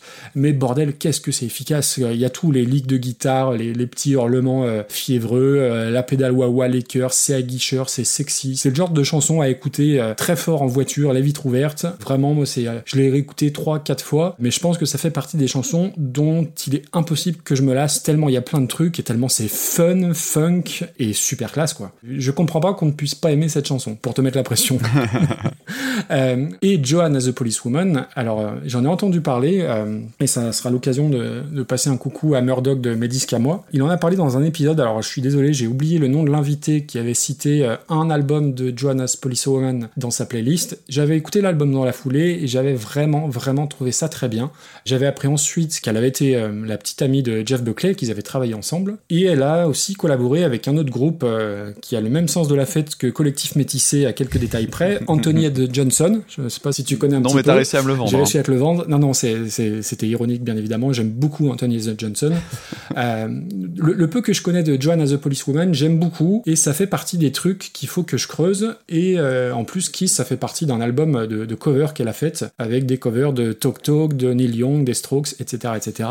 Donc du coup, avant de, mettre lecture, je me dit, quand même, il faut quand même un sacré courage pour s'attaquer à ce, classique qui est en plus très connoté euh, sex appeal qui déborde, quoi. Donc ça va être difficile de rivaliser. Et elle a l'intelligence dès le départ de, prendre un peu le, contre-pied de l'énergie euh, sexuelle de Prince, j'ai envie de dire, avec euh, juste une ligne de, gratte, une grosse basse, quelques petites harmonies vocales, moi, qui m'ont chopé dès le départ, de toute façon. Et c'est tout aussi sensuel. Il y a un côté shadé dans l'aspect un peu suave, euh, shadé mélangé à Portiched pour le côté un peu lancinant de l'ambiance. Tu sens que le morceau peut exploser à tout moment, mais que s'il explose pas, bah tu, bah en fait c'est pas grave parce que c'est vraiment joli. Après, il y a deux gros bémols à mes yeux et à mes oreilles en l'occurrence. Euh, le premier, c'est si tu fais pas gaffe, bah tu peux passer à côté du fait que ça soit une reprise Mhm. parce qu'elle s'en éloigne quand même Complètement. de façon assez intense. Et deuxième gros bémol, et pour moi qui va lui, lui faire perdre des points, c'est sa longueur. Le morceau de, de Prince fait 3 minutes 46. Le morceau de Joanne as a Policewoman, il en fait plus de 5 minutes. Et c'est trop long. Il y a une bonne minute, une bonne minute et demie euh, de trop. Et c'est dommage parce que l'intention et les, toutes les petites trouvailles et le, côté décalé, mais qui reste un petit peu dans l'esprit suave et un peu ambiant, m'avait bien accroché, mais c'est trop long. Bon alors Prince, bah je suis un peu comme toi en fait, je connais trop peu et, Ah, et en fait tout ce que j'ai entendu et je suis tombé déjà sur dans ma dans ma vie sur des fans de Prince qui ont jamais réussi à me le vendre en fait. Ok. Bon, je vais quand même dire euh, la même chose que toi, c'est que Kiss c'est la chanson que j'apprécie le plus. Ah ouais. C'est une que vraiment je prends plaisir à écouter, ouais. Donc ça de ce côté-là, ça va rassure-toi, tout va Ah, bien. ça envoie, bien sûr. Oui, parce que en plus, euh, la... enfin, tu vois, le, le morceau dont on parle tout le temps, le morceau emblématique de, de Prince, si on devait en garder qu'un, ce serait le fameux Purple Rain. Et je trouve vraiment que Purple Rain est une anomalie incroyable dans l'histoire de la du succès commercial. Je comprends pas cette chanson. Pff, je la trouve euh, mièvre, euh, détestable. J'ai- Ah vraiment, bah, je, préfère je Kiss, oui. comprends pas cette chanson. Ouais. Donc euh, Kiss, j'aime beaucoup cette chanson. Pourtant, tu vois, euh, Prince, c'est un mec que j'ai toujours détesté à cause de plein d'éléments qui sont extérieurs à sa musique, euh, notamment bah, le côté lascif en fait, euh, le, côté très sexuel dans sa musique. Moi, ça me fout mal à l'aise, mais depuis que je suis gosse et ça continue encore aujourd'hui de me foutre mal à l'aise. Et puis il a contre lui euh, d'avoir une d'avoir eu une histoire avec Ophélie Winter. Donc ça, ça peut être en sa faveur. Après, il y, y a un autre truc que j'apprécie peu, c'est euh, le son funky qui en fait des méga caisses. Je suis pas un très gros fan de funk. Euh, J'aime bien quand la funk c'est un ingrédient, mais euh, quand ça prend trop de place, ça me saoule. La voix de tête, j'ai un peu de mal, mais dans ce morceau-là, ça, ça passe. C'est-à-dire que c'est vraiment un, un effet super too much. C'est un petit peu comme les, les petits gémissements de Michael Jackson. Ça me fait vraiment le même effet. Et à certains égards, je les Mhm. rapproche vraiment fort. Oui, oui. Euh, surtout dans cette période-là de- du début des années 90. Tout à fait. Par contre, j'ai regardé parce que j'étais curieux, je me disais tiens, elle est chouette cette chanson, mais ça donne quoi en live? Et euh, sur le net, j'ai regardé, j'ai vu une, une version live de, de Kiss, ça déglingue. C'est assez différent, c'est Ah bah, plus rock et wow la vache, mais qu'est-ce que c'est bien. Ça commence, euh, il commence en plus par un, il tient la basse et il y a un deuxième bassiste avec lui. Ils se font un petit duel de basse parce que oui, tu disais qu'il jouait les instruments. En fait, il jouait tous les instruments qui sont sur les albums, c'est lui qui les joue d'après ce que j'ai compris. Et euh, il était autodidacte. Mm. Donc c'était juste un mec qui, euh, bah voilà, il prenait les instrus et puis il apprenait. Ça devait être un bourreau de travail aussi, donc euh, forcément. Et, et to- c'est- et toi qui es musicien, on est d'accord que c'est un musico hors pair. Ah oui, oui, bah complètement. Ah ouais, ouais, ouais, bien sûr. Oui. Alors moi, j'aime pas Mm. trop le style et euh, quand on fait les classements de guitaristes et que je vois Prince euh, très très haut, je me dis oui, bah il est Mm. très bien, d'accord, mais bon, euh, mais ça reste Ouais. vraiment bien, quoi. Mm. Donc il y a pas d'absurdité de ce côté-là. J'ai regardé aussi un, un live là, il, y a- il avait fait un live de au Super Bowl euh, il y a quelques années où il avait repris Purple Rain notamment, mais il avait surtout repris plein d'autres morceaux et, et là je vois Prince qui chante Foo Fighters, qui chante Best of You. Ah ouais? Et le, la petite vidéo qu'il y a sur, le, sur YouTube, c'est un truc de la NFL. Et tu vois des gens qui parlent, alors je sais plus qui le dit, mais il dit euh, oui, ce qu'il y a de marrant, c'est qu'on voit un mec qui aime la musique et qui du coup euh, vient jouer, non pas pour faire sa propre promo, mais qui vient jouer de la Mhm. musique. Ah ouais, Et c'est vrai qu'il était connu pour ça aussi, pour faire des concerts euh, pas forcément annoncés ou des afters en fait, qui duraient pendant toute la nuit. Et la preuve en est, c'était euh, un des derniers passages qu'il a fait en France, c'était pour un live sur l'émission quotidien d'Yann Barthès. Oui, oui, bien sûr. Et euh, apparemment, le, le concert a continué pendant les pubs et tout ça, et le mec, il, il se sentait bien, donc il a continué. C'est ça. Et ça, je trouve ça trop cool, quoi. Parce que moi, j'ai toujours vu ce mec comme un gars ultra hautain, très distant et tout. Bah, c'est un peu euh, l'image qui peut renvoyer. Ouais. Ouais, mais sauf que apparemment, quand il était sur scène, il était super généreux. Il faut qu'un jour, je trouve le truc euh, pour connaître Prince, donc je suis exactement comme toi. L'angle. Et pour ouais. le morceau Mm. Kiss, le truc qui m'a interpellé aussi, parce que je me suis dit, bon, réécoute et vois un petit peu, parce que je me disais, c'est marrant qu'il y ait autant de groove, alors que le, le truc à la batterie, c'est juste poum tchak, poum tchak, quoi. T'as euh, kick, caisse claire, kick, caisse claire euh, sur les temps. et en fait, faut tendre l'oreille dans la, dans l'oreille gauche. T'as, euh, le jeu de, désolé, mais vraiment que dans l'oreille gauche, t'as le jeu de cymbales, en fait, sur la, sur le hi-hat euh, fermé. Et, et ça donne, euh, ça donne une patate d'enfer, en fait. Ah, c'est le Charlet. Le hein, char- oui, ouais. pardon, c'est le charlet fermé, ouais. Excusez, Pardon, Ariel Dombal, là. J'avais oublié le mot en français, en français qui est un mot anglais, va- va-t-on comprendre. Bon, et puis euh, du coup, on va parler un peu de Joan as a Policewoman. Euh, alors, je, je vais m'excuser tout de suite auprès de Fanny, Oh merde. mais, mais ouais, j'ai pas aimé. hein. C'est vrai? J'ai vraiment pas aimé. Ah ouais? Ah ouais. Bah, Ah, En ok. fait, ça commence mal parce que euh, le truc à la guitare, en fait, euh, c'est un thème de blues particulièrement chiant. Et qui aussi entre la repompe de Come Together hein, joué un petit peu à l'envers et à peu près oui, n'importe oui. quel type de blues type Sunshine of Your Love de Cream dont on avait parlé et bah pff, ça passe pas chez moi Putain, t'es dur, camarade. ah, je suis désolé. et ouais, donc j'ai pas accroché. Alors en plus, j'ai insisté parce que je me suis dit, il y a peut-être quelque chose de plus. Et c'est vrai qu'en avançant dans le morceau, après 3-4 écoutes, euh, je me suis dit, oui, c'est vrai que la fin avec les chœurs, euh, c'est plus chouette, mais ça s'arrête là. Et j'ai vraiment été rebuté par le. On retrouve pas le fun de la chanson de Prince et le côté répétitif blues. euh, pff, on en reparlera, mais en plus de ça, dans la playlist Pas de bol, euh, c'était pas le premier et ça, ça a piqué un peu quoi. Et j'ai pas beaucoup beaucoup aimé. Ah quoi. ouais. Ok, bon.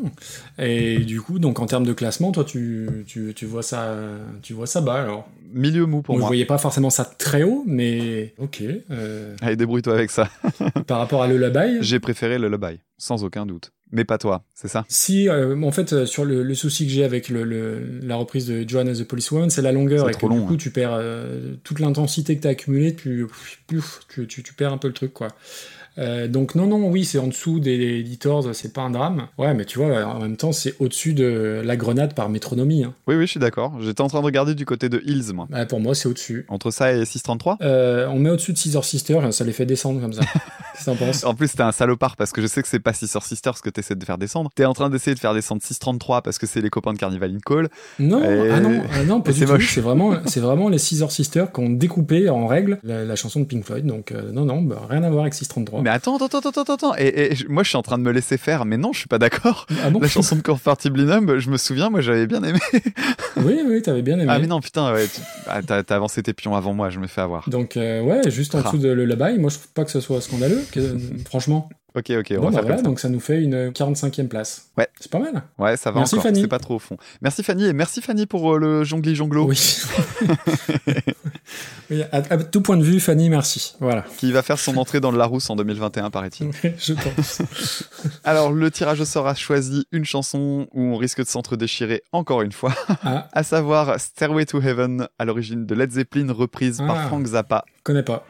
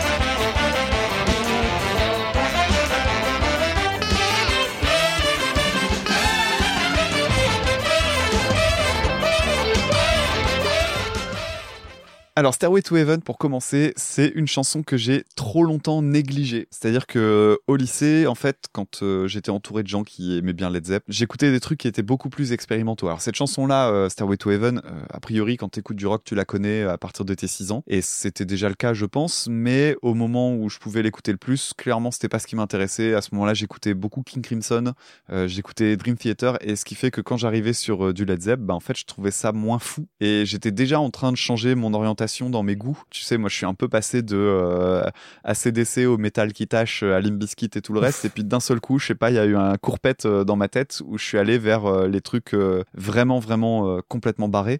Et King Crimson, ça fait partie des, des premiers éléments. Ah oui, pour le coup, oui. Donc forcément, passer de King Crimson à Led Zeppelin, qui a quand même un héritage blues assez commun, bah, ça me faisait drôle. Et je mettais un peu Stairway to Heaven dans le lot, alors que depuis j'ai revu mon jugement parce que Stairway to Heaven, c'est quand même un truc qui, à mon sens, c'est une bonne façon de découvrir ce qu'est. Alors même si Led Zeppelin ne fait pas de prog, mais ça permet de découvrir ce que c'est une chanson progressive Bien sûr. hein. de façon assez délicate parce qu'on a une chanson qui euh, répond à tous ces codes-là. C'est long, ça met du temps à, se mettre en route. On a un thème qui se développe, euh, mais tranquillement, mais sans que ce soit chiant. Ah. On a une accélération. Enfin, c'est un morceau qui est super bien construit. Et du coup, aujourd'hui, je, je, je peux que euh, admettre à quel point c'est un classique. Euh, je pense que c'est un classique intemporel. Dans 100 ans, on parlera encore de ce morceau. Ça me fascine toujours d'ailleurs de me dire, mais comment tu le ressens quand tu l'écris, quand tu le composes? Est-ce que ça se sent au moment où tu le fais? Ou est-ce que ça s'inscrit dans le temps? J'en sais rien. ou même quand ça sort, quoi. Quand un album sort et que t'as ça dessus, est-ce que tu, perçois immédiatement que c'est un ouais, classique? Il y a un autre truc, il a un autre gros avantage, c'est que euh, il est long et pourtant il est beaucoup moins chiant qu'un autre morceau comme Cashmere, par exemple. Oh là là là là là là là là là là, putain. J'ai réécouté Cachemire cette semaine, alors j'adore le thème de Cachemire. Vraiment, vraiment, je l'adore. Mais putain, la chanson en entier, c'est pas possible. Oh, c'est trop, trop long, il se passe rien. Donc, euh, Cachemire, moi, je veux bien une radio édite de 2 minutes 30. Un carton rouge. Bisous aux fans de Led Zepp. Euh, bref, et on va revenir rapidement sur le solo, parce que le solo va avoir son importance euh, quand on va parler de Zappa. Le solo de Jimmy Page est absolument magique. Ah non, mais c'est même au-delà de ça. vraiment ouais, un des meilleurs solos qui a été composé à la guitare. Il n'y a pas à tortiller. euh, c'est de la même trempe que le solo de Hotel California. Tu me dirais de départager les deux, je serais super emmerdé quand même. Ou celui de Freebird Ah, aussi. Au-dessus, c'est au-dessus de Freebird, si, si. ça- Ah, je sais pas moi. Et puis il faut voir la version vidéo, n'im- n'importe quel concert de, parce qu'il y a l'attitude aussi qui va avec. Le, le mec, il est. Ah, moi Enfin, j'accroche pas au live. C'est dément, c'est tout simplement dément. Ouais, moi, je, suis vraiment euh, très attaché aux versions studio. euh.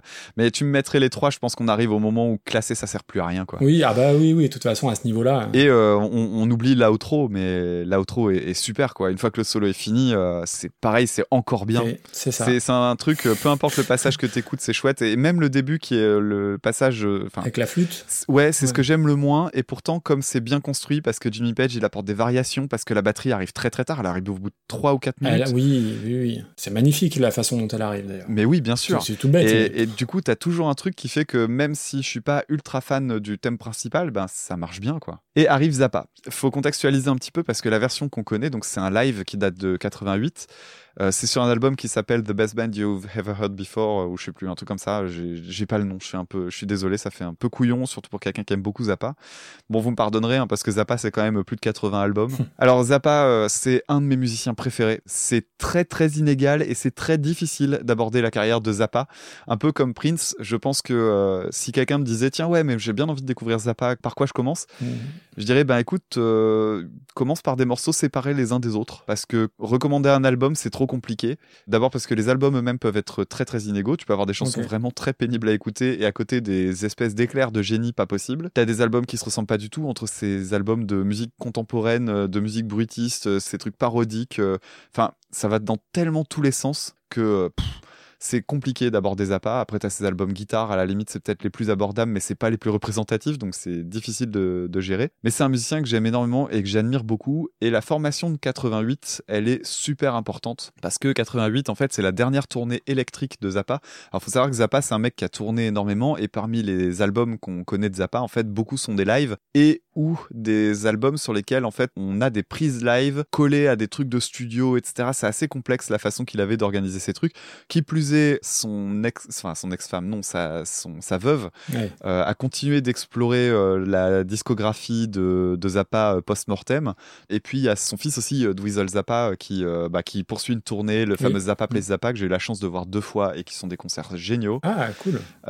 Et qui est aussi un de mes DVD live préférés. Si vous avez l'occasion de le voir, je crois qu'il est sur YouTube intégralement. C'est un, c'est super bien filmé. Il y a une belle image, une belle couleur. Ils s'amusent tous sur scène. C'est super bien. Et ah, c'est peut-être euh, d'ailleurs le meilleur moyen de découvrir Zappa, c'est euh, Zappa sans le Zappa finalement, ou plutôt avec son fils qui a un talent dingue euh, à la guitare. Et en fait, la tournée de 88, c'est donc sa dernière tournée électrique, et il avait à son sens la meilleure formation autour de lui. Zappa, c'était un mec qui choisissait ses musiciens avec euh, une rigueur de taré, c'est-à-dire que les gens qui étaient autour de lui, c'était des, c'était vraiment le- la crème de la crème. Et pas de bol pour lui, sur cette tournée-là, il avait un bassiste avec lequel euh, il y a eu un souci, c'est que le reste du groupe ne s'entendait pas du tout avec lui. Il était chargé de prendre les répétitions quand euh, Zappa n'était pas là et donc de faire le, de faire le chef d'orchestre en gros. Et il avait une façon un peu dictatoriale de gérer le truc, sauf qu'il n'avait pas la légitimité de Zappa. Eh bien sûr. Et ça, c'est pas du tout passé. Et en fait, euh, la tournée a fini en mutinerie. C'est-à-dire que c'est parti de provocation en provocation. Et euh, alors, notamment une provocation assez dégueulasse. Le, le reste du groupe, en fait, il y avait un moment, alors je sais plus pour quelle occasion, il y avait un gâteau. Et ils avaient mis euh, le nom de tous les musiciens du groupe dessus. Et euh, il y a une partie des, Oh, des musiciens qui sont allés virer le nom du bassiste. Ah ouais, ambiance. T'imagines un peu l'ambiance, quoi. Ouais, donc ça craignait bien. Alors Zappa euh, essayait de ménager la chèvre et le chou parce que lui, en plus de ça, bah, il, avait une façon de gérer les personnalités qui fait que bah, finalement, il s'entendait avec un peu tout le monde et il comprenait les défauts et lui, il, envoyait une- il y voyait une qualité dans la rigueur du mec. Et euh, bah, il a été forcé euh, de d'arrêter la tournée. Ah ouais. Et donc, il a annulé, je crois, euh, neuf dates. Il me semble que c'est ça, neuf dates euh, qui devaient se passer aux États-Unis. Et alors, il a fait les choses correctement, il a payé tous ses musiciens et lui, il en a eu pour euh, 400 000 dollars de sa poche. Et c'est comme ça que se termine la dernière tournée de Zappa, puisque Zappa est mort en 93 euh, d'un Oh, cancer. Ah ouais. D'ailleurs, les, les- la dernière interview de Zappa, à chaque fois que je la vois, j'ai envie de chialer. Euh, il est d'une modestie, euh, d'une lucidité sur sa, sur sa musique, sur son histoire, qui est impressionnante et ça fait tellement de peine de le voir diminuer physiquement et ça. Enfin, j'ai vraiment un truc avec Zappa qui me touche beaucoup. En plus, c'est un mec, tu sais, dans la période de la musique psyché et compagnie, c'était un des seuls à faire de la musique sans être camé. Et il pouvait pas faire la musique qu'il faisait en étant camé, c'est impossible. Ah non, c'est trop compliqué. Oui. Puisque c'est un mec qui écrivait tout, mais à la moindre, euh, enfin, les, les doubles soupirs machin, ils étaient écrits. Donc c'est c'est impressionnant de, de voir euh, la rigueur de Zappa. Et donc quand il s'attaque à Stairway to Heaven et qu'il t'en fait une version reggae, bah c'est le Zappa euh, qui me laisse parfois un peu dubitatif parce qu'il fait des expérimentations qui vont dans certains sens et des fois tu te dis c'est kitsch ça monsieur. Et euh, tout le début en fait, euh, je savais pas trop quoi en penser parce que le principe c'est qu'il s'amuse à faire intervenir ses musiciens et d'autres instruments et à rajouter des bruitages qui répondent aux paroles. Et donc, il fait un truc qui est de l'ordre du cynisme, oui. du foutage de gueule, de l'hommage en même temps. C'est très bizarre. Donc, quand t'entends euh, parler des oiseaux, t'as des bruits d'oiseaux. T'entends euh, le, il y a un moment, je crois qu'il parle d'un chien et t'entends des bruits d'aboiement. C'est vraiment bizarre, quoi. Et c'est pas facile à écouter. Surtout, euh, Zappa, donc, était connu pour être un guitariste avec un phrasé très spécial que moi j'aime énormément. J'adore le solo, euh, les- la façon de jouer de Zappa. J'aime pas toujours ses solos d'ailleurs, mais j'aime bien le son qu'il a et la façon de jouer, c'est inimitable. Et en fait, euh, au moment du solo, il y a tout le, le build-up du solo où lui fait des leads, et là tu te dis, ouais, arrive le solo et il va le jouer, ça va tuer.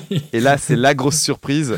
Le solo, il est joué à la note près par un quintet de cuivre. Et qu'est-ce que ça tue? Ouais, oui, je, Moi, je trouve ça je fantastique. spoil pas, mais euh, Ah mais c'est dinguissime. À ce moment-là, en plus derrière, c'est une rythmique reggae, donc euh, il y a tout pour me déplaire. Et, et là, enfin, là ils te font un, un solo au cordeau, super propre et tout. La fin du morceau, le moment où ça revient derrière et tout ça, c'est super bien. Le solo est doublé à la basse aussi.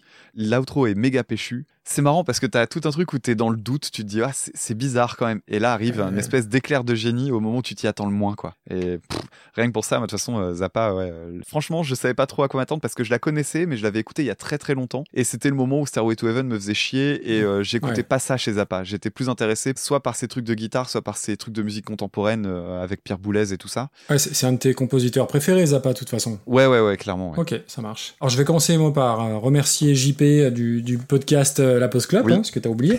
Euh, euh, Merci JP parce merci pour JP. le coup euh, ça fait vraiment plaisir. Et du coup, alors ouais, je suis obligé de m'arrêter un moment sur euh, Led Zeppelin parce que c'est un. Alors j'ai fait long sur The Cure et Led Zepp c'est un groupe au moins aussi important pour moi. Stairway to Heaven ça a été la première chanson que j'ai connue du groupe, comme beaucoup évidemment. C'est longtemps resté ma chanson préférée avant que je gratte un peu plus euh, dans autre chose que les best-of. Et puis j'ai une grosse fierté, c'est que j'arrive à peu près à jouer euh, l'intro à la guitare. Donc ça, tu vois, à mon. Ah, je pensais que t'allais parler du solo. Ouais, mais je, je serais prêt à vendre. Attends, je vais parler doucement. Je serais prêt à vendre un de mes enfants pour, comme par magie, savoir jouer le, le solo. euh, ouais, non. Pour moi, c'est l'apprendre. c'est de la même. euh, faire du commerce de rein. va, va falloir du, du temps. hein. Euh, pour moi, c'est une chanson qui a le même statut qu'un Highway to Hell ou Smoke on the Water dans la musique rock, et pour moi, elle est même bien supérieure. Elle est iconique euh, pour tous les gens qui ont vu Wayne's World et pour tous les vendeurs de sûr. ça c'est évident. Et en plus, elle est sur l'album. euh, alors, tout le monde dit l'album fort, mais c'est pas son vrai nom, il a pas de nom, qui est l'album de tous les records parce qu'il y a Stairway to Heaven, je pense. C'est une chanson qui n'est jamais sortie en single. Et là, euh, on doit euh, tout ça un peu à leur manager, le Peter Grant. Euh, je vous conseille, si vous en intéressez à Led Zeppelin, de creuser sur ce personnage-là qui a une importance capitale dans l'histoire et le succès de Led Zeppelin. Peter Grant, c'est leur manager qui a été à l'époque un, un des premiers à comprendre qu'il fallait pas forcément euh, capitaliser sur les singles, mais plutôt à fond sur les albums. Et du coup, en termes de, de marketing musical de masse, il était assez pionnier là-dedans. Et alors après, je vais pas redire tout ce que tu as dit, mais oui, l'intro avec la flûte, les arpèges, l'entrée de la batterie qui arrive très très loin, et puis après qui explose le solo, mais c'est une explosion atomique. Et euh, alors je l'ai déjà dit pour plein de chansons, mais Stairway, tu, je peux faire un, Lyon-Paris, euh, Paris-Lyon en voiture aller-retour avec juste Stairway to Heaven, mais c'est le bonheur, il y a aucun problème. C'est hallucinant. Alors, on, parle souvent du solo pour Stairway. La base rythmique de cette chanson et de Led Zepp d'une manière générale, on fait pas franchement beaucoup mieux. hein. John Paul Jones et alors j'aime pas classer les, les- les batteurs et les musiciens, mais John Bonham est un des batteurs les plus influents et les plus importants et il y en a pas beaucoup comme lui. Ça, euh, j'en suis intimement persuadé. Euh, voilà, c'est un gros kink, un gros kiff cette chanson. Et quand j'ai vu popper Zappa, alors Zappa, j'ai un petit problème avec Zappa, c'est que tout ce qu'on a dit un peu sur Prince, eh ben je te rejoins, je suis nul en Zappa. Je connais plus d'éléments de sa vie que sa musique, pour la bonne raison qu'il a sorti plus de 80 albums, tu l'as dit, que le gars était tellement visionnaire qu'il avait gardé des albums, enfin des, des compositions qu'il a pas sorti en attendant des nouveaux procédés de, de mixage Ouais. pour euh, vraiment aller au bout de ses idées. Donc le mec, euh, on parlait de génie tout à l'heure, bah, le, le type est un génie, ça à tout point de vue. Mm. C'est une religion, c'est il a touché absolument à tout. À la Et politique c'est un aussi. truc qui manque euh, à la politique, bien sûr. C'est un truc qui manque à ma culture. Après, je connais un peu dans le sens où euh, c'est l'idole de, de Mike Portnoy. Donc Mike Portnoy, c'est le batteur Mhm. de Dream Theater, et Dream Theater, c'est le premier groupe que j'ai vu en concert. Oh, joli. Et Mike Portnoy avait un t-shirt à l'effigie de Frank Zappa. Et donc, il- à cette, période-là, il parlait toujours de Frank Zappa dans ses, dans ses interviews. Et puis aussi, tu parlais de la rigueur de, de, de Frank Zappa et qui se droguait pas. Je vais faire un pas vers toi dans ce sens-là, puisque chouchou euh, John Frusciante, avant de rentrer la première fois dans les Red Hot Chili Peppers, a candidaté pour faire partie du Zappa Band. Il avait 18-19 ans. Et euh, en fait, il, alors je sais pas si Zappa l'a pas pris ou euh, s'il s'est passé autre chose, mais John Frusciante dit que lui, il, est- il est pas resté parce que Frank Zappa refusait tout usage de drogue et que John Frusciante, lui, voulait vivre la grande vie, euh, sexe, drogue et, et rock'n'roll. Et du coup, il n'a pas été chez Zappa, il a intégré les Red Hot euh, peu de temps après. Je pense pas qu'il avait le niveau en plus parce que je sais pas si tu connais un petit peu les, les auditions de Zappa, Oui, mais oui, c'est oui, tout un roman. hein. Sans doute. La Black Page, tout ça, oui, oui, oui. Ah bah il débarquait avec alors pour ceux et ceux qui qui savent pas donc euh, il, débarquait avec des pages de partition qui étaient extrêmement complexes. Il les filait aux musiciens, il disait euh, t'as deux minutes pour me le jouer euh, au double de la vitesse quoi. Et il y en a qui ont réussi à le faire. Steve Vai en faisait partie, euh, Terry Bozzio. Il y a des espèces d'extraterrestres comme ça où alors ou alors il donnait une partition euh, pas possible encore une fois un truc super complexe que le mec venait de découvrir et pendant qu'il jouait il claquait des doigts il fait reggae et tu devais le jouer en reggae. Ah c'est bah, un peu le. c'est incroyable. C'est un peu le prof de batterie dans Whiplash. Ouais, je sais pas s'il était aussi méchant. Par contre, tu devais te sentir minable quand tu faisais ton truc juste parce que tu disais, euh, bordel, lui, il y arrive, mais pas moi, quoi. Et donc, euh, oui, alors, euh, j'avais pas la prétention de dire que Frusciante avait le niveau, c'est juste qu'il avait candidaté. Je savais pas. parce par qu'il aimait beaucoup euh, ce que faisait Zappa, mais voilà, John Frusciante voulait se droguer, et bah, ceux qui connaissent son histoire bah, le savent, il s'est drogué. Ah oui. Bref. Et donc pour Zappa, moi je connais un album, enfin j'ai écouté un album Shakir Booty qui m'avait pas laissé un, un sourire impérissable. Ouais, c'est ces trucs FM. hein. J'ai un, j'ai un best-of, mais d'une manière générale, j'ai pas trop confiance dans les best-of et je pense que c'était pas une bonne idée.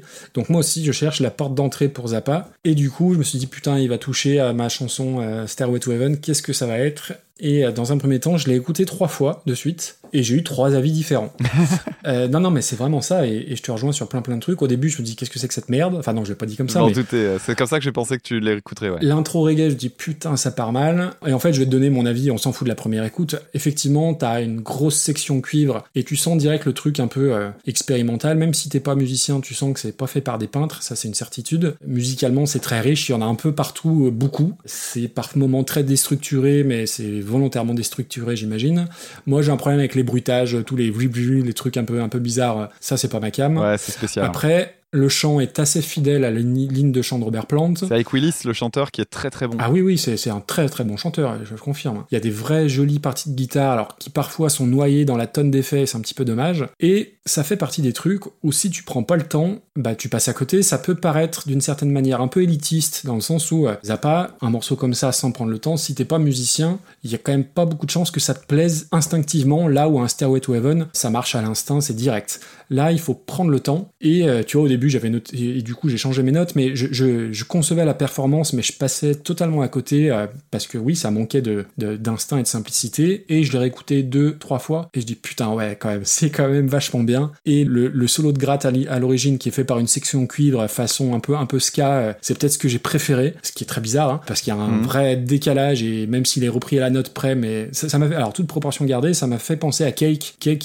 qu'on fait pas mal de, de reprises, notamment War Pigs, et le solo de War Pigs de Black Sabbath que moi j'adore, ils le font pareil euh, à la trompette. Donc j'avais trouvé ça très intéressant et du coup ça m'a rappelé un petit peu ça. Et surtout, à partir du solo, t'as plein de, de- de petits changements de rythme super efficaces, ça te redonne des petits, des espèces de shoots d'adrénaline. Par contre, faut prendre son temps. Faut prendre son temps pour arriver jusqu'au solo parce que à la première écoute, ça te saute pas aux yeux, hein, la première partie, et le solo il arrive au bout de, je sais pas, peut-être de 5-6 minutes. Et c'est une preuve une nouvelle fois que bah, la musique, faut prendre du temps. Je veux dire, là, on parle d'une chanson, il m'a fallu 3-4 écoutes pour euh, capter un peu le truc. Alors, imaginons euh, sur un album entier, euh, il faut pas stopper à une seule écoute, et encore moins dans le rock et dans les dérivés du rock, parce que c'est pas forcément toujours une musique accessible, et que si tu prends pas le temps, eh ben, tu passes à côté de, de trucs, et moi, j'ai, euh, au bout de trois écoutes, eh ben, j'ai kiffé la, la reprise de Starway to Heaven, mais vraiment, vraiment, et pourtant, il y a du reggae, pourtant, il y a plein de trucs qui, où à la base, c'est pas ma cam, mais j'ai vraiment trouvé ça excellent. Ouais, et d'ailleurs, si vous avez le courage de l'écouter entièrement, ce qu'on vous recommande, Ah hein, bah oui, il faut. prêtez attention à la batterie qui, euh, du début à la fin, est d'une subtilité, fait plein de trucs euh,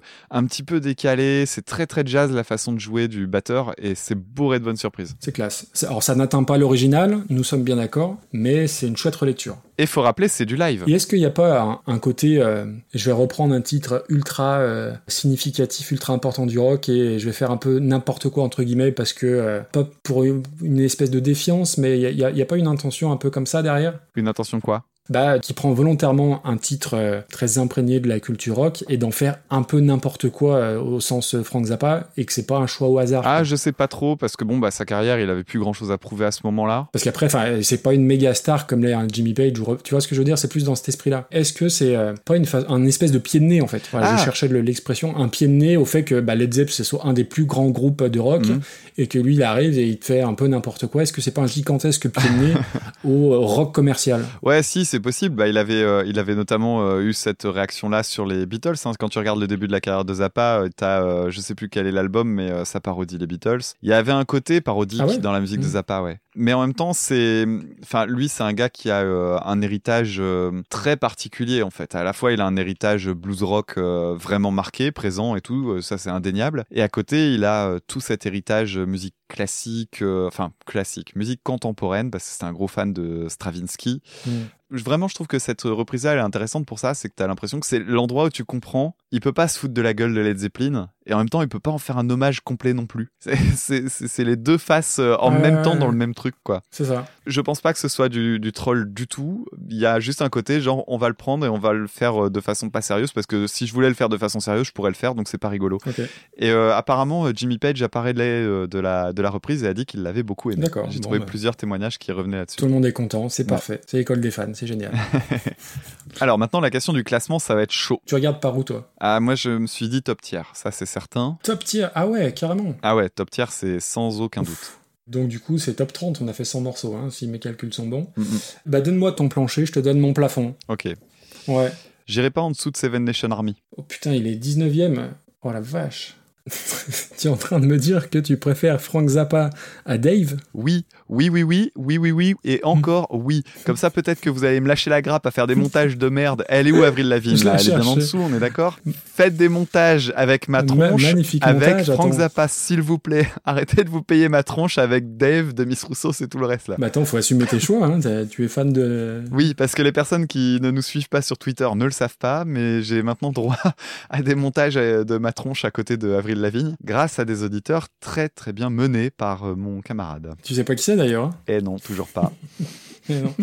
je, je citerai pas mes sources. euh. Alors, où on, où on met ça? Donc toi, tu veux pas aller plus bas que la 19ème place? Eh ben, mets-le euh, mets-le juste au-dessus. Merde, Ouais. j'ai mal joué mon truc, j'aurais dû dire au-dessus de Sunshine of Your Love parce que j'aime pas le thème de Sunshine of Your Non. Love. Est-ce que tu me fais ce cadeau-là? Attends, j'ai pas pinaillé tout à l'heure. Est-ce que je peux pinailler là, s'il te plaît? Tant qu'à être dans le top Euh, ok, tier. Parce que le ta da da da ta. Je suis trop facilement euh, corruptible. Allez, vendu. Donc, du coup, putain, ça nous fait 19ème. Et je renverrai un message à Thomas Bideguin pour dire qu'il a réussi à être devant Frank Zappa. hein. C'est ça, c'est quand même la classe. Ouais. Mais et pour de vrai, j'ai beaucoup réécouté la, sa reprise à Thomas Bituguin et c'est, je pense qu'on aurait dû la mettre plus haut. Vraiment excellente. Ouais, bah oui. Ouais. Et il est, il est On- trop on touche tard. pas au classement. Mais oui, j'ai repensé aussi. euh, Il y en a tellement qui sont mal classés. Ah bah bien sûr, Et ce sera de pire en pire. Parce qu'il y a aussi les chansons qu'on oublie. Alors j'ai fait le tirage au sort euh, entre deux et le tirage au sort a choisi, bah, on va dire l'opposé de ce que pouvait être Frank Zappa dans cette même période. Alors je sais pas si tu vois ce que je veux dire. On va parler de la chanson Me and Bobby McGee Ah, de Roger Miller, repris par Janis Joplin en 1970. Buddy, that was good enough for me. Good enough for me and Bobby McGee. From the coal mines of Kentucky to the California sun. Bobby shared the secrets of my soul. Standing right beside me, Lord, through everything I'd done. And every night she kept me from the cold.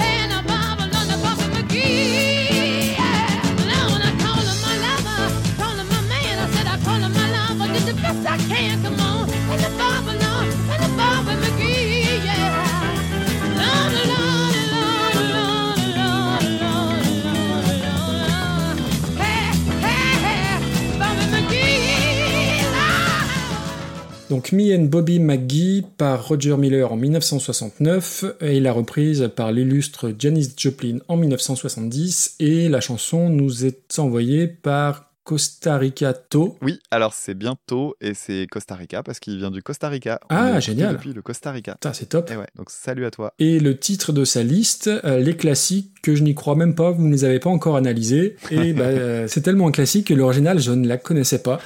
Euh, donc Roger Miller, c'est un chanteur, euh, auteur, compositeur américain, folk dans cette tradition-là, enfin voilà, qui a aussi écrit une comédie musicale Big River sur Huckleberry Finn, les fans connaîtront peut-être. Et on a entendu un de ses succès dans le film Into the Wild. Donc la chanson c'est King of the World. Rien à voir avec la BO de Eddie Vedder, hein, mais dans le film apparemment il y a une des chansons à succès de Roger Miller. Donc la chanson, l'original je la connaissais pas, je connaissais que la reprise dont j'ignorais que c'était une reprise. Pareil. Alors ça parlera peut-être plus aux, aux gens, mais elle est écrite par euh, Chris Christopherson, qui est un, un chanteur, mais surtout un acteur américain. En tout cas, moi je le connaissais plus comme acteur, qui a joué dans Les Portes du Paradis de Chimino, dans Les Derniers Jours de Jesse James, et je crois dans Blade 2, il me semble, différent. dans, dans ce que j'ai pu voir là récemment. Ouais, alors bon, la chanson, je trouve pas ça extraordinaire, c'est très ambiance saloon avec le pom pom pom pom de la basse. Euh, T'as l'impression d'être à l'hôtel Cheyenne euh, chez Mickey. non, mais si, mais c'est ça. Enfin, j'ai, euh, oui, enfin, je sais pas. Moi, Je pensais au Buffalo. Grill, mais tu m'as tu m'as eu là. Ah, tu- Et euh, s'il y a un truc intéressant, euh, c'est l'accélération progressive du tempo, mais t'aurais envie que ça aille plus loin et du coup c'est un peu dommage, ça retombe un peu comme un soufflet. Donc l'original m'a pas transcendé et la reprise donc par Janis Joplin, et ben oui, ça fait partie des, des reprises les plus connues que la version originale. Et bon, Janis Joplin, je suis pas un expert, je connais que quelques chansons et tu vois, ben, c'est un album best-of que je connais, que j'adore littéralement. Après, je connais pas d'album en plein, mais Bichette, elle a pas eu le temps d'en faire beaucoup. Hein. Elle fait partie du fameux euh, funeste club des 27, donc des artistes morts à 27 ans. Et puis, quand tu te renseignes un peu sur sa vie, tu te rends compte que c'est un immense gâchis, quoi, parce qu'elle a, elle a brûlé sa vie par les deux bouts, drogue, alcool et, tout le reste. Et euh, elle reste malgré tout, voilà, le symbole du, bah, du psychédélisme à l'époque de San Francisco, le côté soul, le côté hippie, le Summer of Love, Woodstock, toutes ces images-là sont associées, en tout cas moi je les associe directement à Janis Joplin.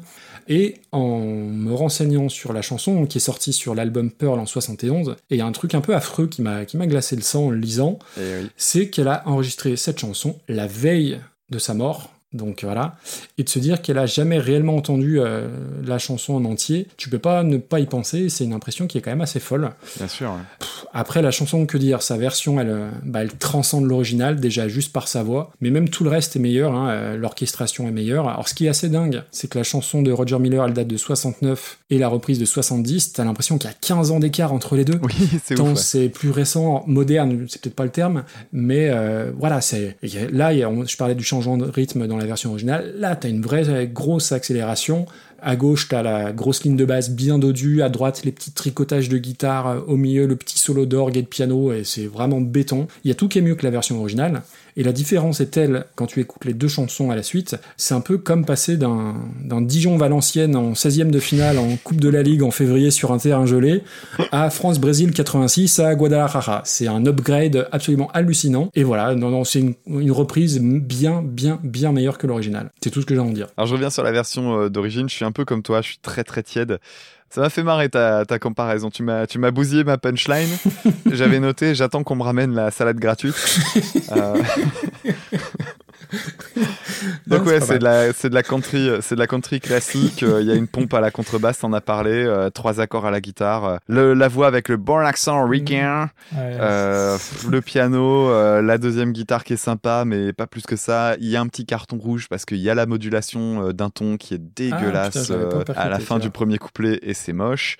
Enfin voilà. En fait, en fond, ça passe quoi. Tu, je sais pas, tu joues à Red Dead Redemption, ça, ça fait, ça fait le job. Hmm. La chanson de Janis Joplin, bah, j'en parlais il y a deux minutes. Janis Joplin, moi, je suis, j'ai vraiment une- un gros décalage avec euh, tous ces artistes euh, Beat Generation à fond. Je suis presque méprisant en fait à l'égard des, des grands camés de la musique. Oh là là. Et ouais, ouais, ouais, j'en suis désolé, mais euh, c'est là qu'arrivent toutes mes valeurs à moi. Et euh, en fait, ça me rebute, mais ça me rebute vraiment. Donc, euh, Janis Joplin, j'ai jamais creusé. La seule fois où je me suis vraiment intéressé à elle, c'était suite à un zig de pod. Je sais plus qui me l'avait proposé. J'ai pas envie de dire de bêtises. On m'en avait proposé Ouais. un pour la première saison. De toute façon, vu ma mémoire, je dirais forcément ne une sais- connerie. Si tu ne sens pas, le fais pas. Voilà, c'est ça. Et euh, j'avais creusé le sujet. Alors, je reconnais une immense qualité à Janis Joplin. Évidemment, c'est. Euh, bah, T'entends Janis Joplin, tu reconnais Janis Joplin et tu n'oublies pas Janis Joplin. Bah ouais. Il y a une personnalité euh, qui crève tout. C'est une comète. Et c'est peut-être pas plus mal que ce soit une comète parce que bah en fait elle a tellement marqué son époque, elle est, imprim- elle est, elle est imprimée à un moment dans l'histoire de la musique. Et en même temps, euh, tu me fais pas écouter du, du Janis Joplin en fait. C'est c'est pas possible. vrai? Ah ouais non, j'arrive j'arrive pas. Alors attends, est-ce que tu vas pas écouter spontanément, tu vas pas aller te mettre en album, mais ça passe, euh, je sais pas, à la radio ou à un endroit où tu es, tu vas écouter, tu vas pas passer. Non, c'est pénible. Si. C'est pénible. J'ai l'impression de me faire hurler dessus Ah ouais. et j'y arrive pas. Mais, euh, mais du coup, quel rapport avec les, les valeurs dont tu parlais je ah, c'est à cause de son côté euh, héroïne, euh, machin, tout ça. Le côté euh, j'arrive sur scène euh, bourré, euh, bourré défoncé, j'y arrive pas. C'est une des raisons pour lesquelles John Frusciante, j'ai du mal à aller voir sa carrière parce que j'apprécie pas le, le personnage. Déjà, il me rebute. Tu vois, c'est con, hein, mais c'est comme ouais, ça. sauf que ses, ses meilleurs albums, c'est quand il est, il a, il s'est débarrassé de tout oui, ça. bah j'écouterai cela peut-être. Mais Janis Joplin, Tout ouais. le monde a droit à une deuxième chance, monsieur. ah non, mais complètement. Mais en plus, tu t'irais chercher ma discographie, tu dirais ah ouais, tu dis ça, mais regarde celui-là. Hein. C'est certain, il y a forcément toujours des paradoxes. Mais quand tu sais que euh, Janis Joplin, généralement, le premier truc qu'on te Parce dit, qu'Avril c'est Lavigne, elle se droguait pas, peut-être. ça, j'en sais rien.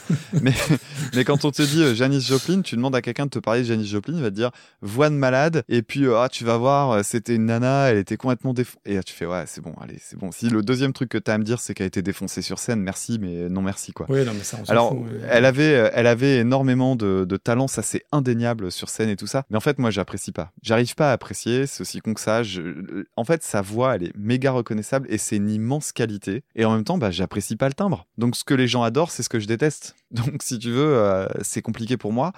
Et après, euh, pour ce qui est de l'instrumental, t'as raison, hein, t'as l'impression que ça a pris 15 ans euh, en, en à peine une C'est année. un, un truc de fou. hein. Mais euh, c'est un folk rock, un blues rock, appelons ça comme on veut, habituel de son répertoire à elle. Et du coup, ben, pff, moi, ça me plaît pas plus que ça, quoi. Donc à partir de 2 minutes 40, quand elle ne fait que euh, me hurler dessus et que euh, arrivent des solos chiants euh, de, de guitare, de machin, en fait, moi, j'y arrive pas. Mais je suis pas vraiment. C'est exactement, tu sais, quand je dis que j'ai une culture rock, mais il y a tout un pan du rock qui me plaît pas. Et ben, c'est celui-là. Ok.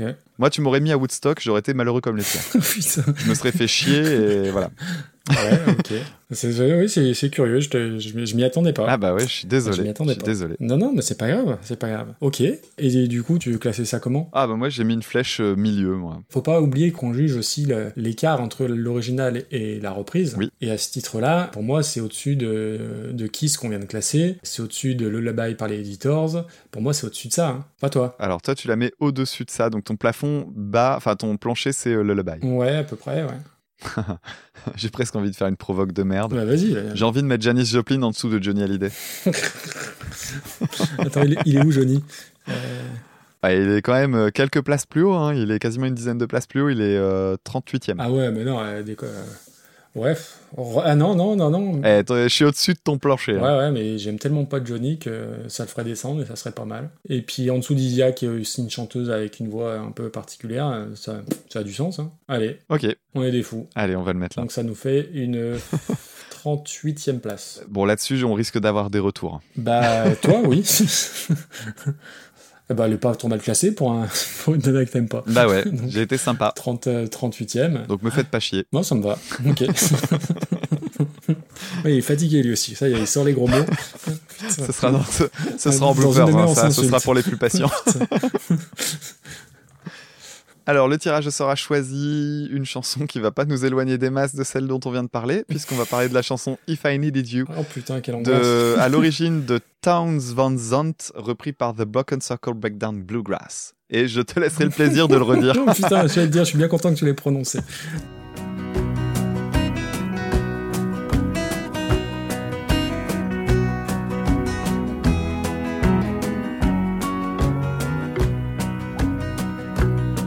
Well, with me now since I showed her how to lay her lily hand in mine.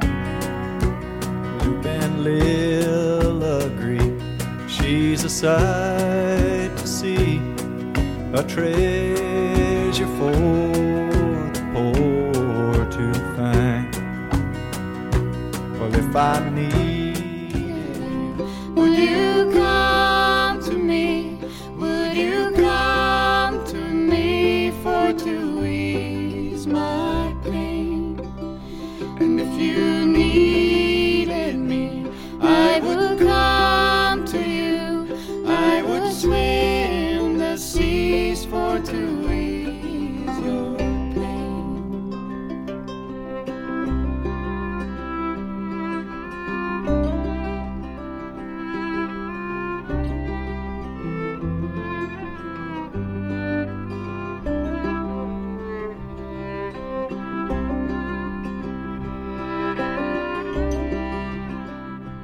Bon, eh bien, on retourne vers de la country. Hey. Alors, c'est pas tout à fait la même country, hein, cela dit, parce que euh, les instruments sont pas les mêmes. Et euh, j'ai préféré ce morceau-là, quand même, euh, à, à celui qu'on vient d'écouter. Ultra classique, il y a de la steel guitare, donc cette guitare qu'on pose sur les genoux, dont on a déjà parlé, que j'aime vraiment bien. Alors, ça me fait penser, dans l'autre morceau, il y avait de la, du bottleneck. Ah oui. Et, et en fait, c'est marrant, euh, dans, dans le, la country le bluegrass, il y a toujours ces espèces de trucs avec les, les passages de notes non frettées, euh, tu sais, un truc très coulant comme ça. Et c'est con, mais ça j'aime bien. Et je préfère sur la style guitare, il y a vraiment un truc que j'apprécie dans ça. Mais on retrouve la pompe à la basse, euh, il y a du violon aussi. Et euh, bref, c'est un thème que j'ai trouvé super doux, mais c'est marrant parce que c'est à la fois majeur et en même temps pas trop quoi. Il y a un côté, c'est pas complètement feel good, il y a un côté un peu mélancolique, mais pas trop. C'est assez bizarre, mais j'ai trouvé ça pas désagréable. Et ce que je trouve euh, assez dingue, c'est que ce morceau-là, il date de 72 et lui, je trouve qu'il a pas pris une ride, mais vraiment pas. Mm. Alors pour le, la reprise de The Broken Circle Breakdown Bluegrass, euh, C'est dur. hein. t'as vu comme je la pète? Allez, je le refais. Plus vite. J'ai appris, en fait, j'avais pas grand chose à dire sur le morceau jusqu'au moment où je me, je me suis intéressé à d'où est-ce qu'il venait. Ah bah oui. hein.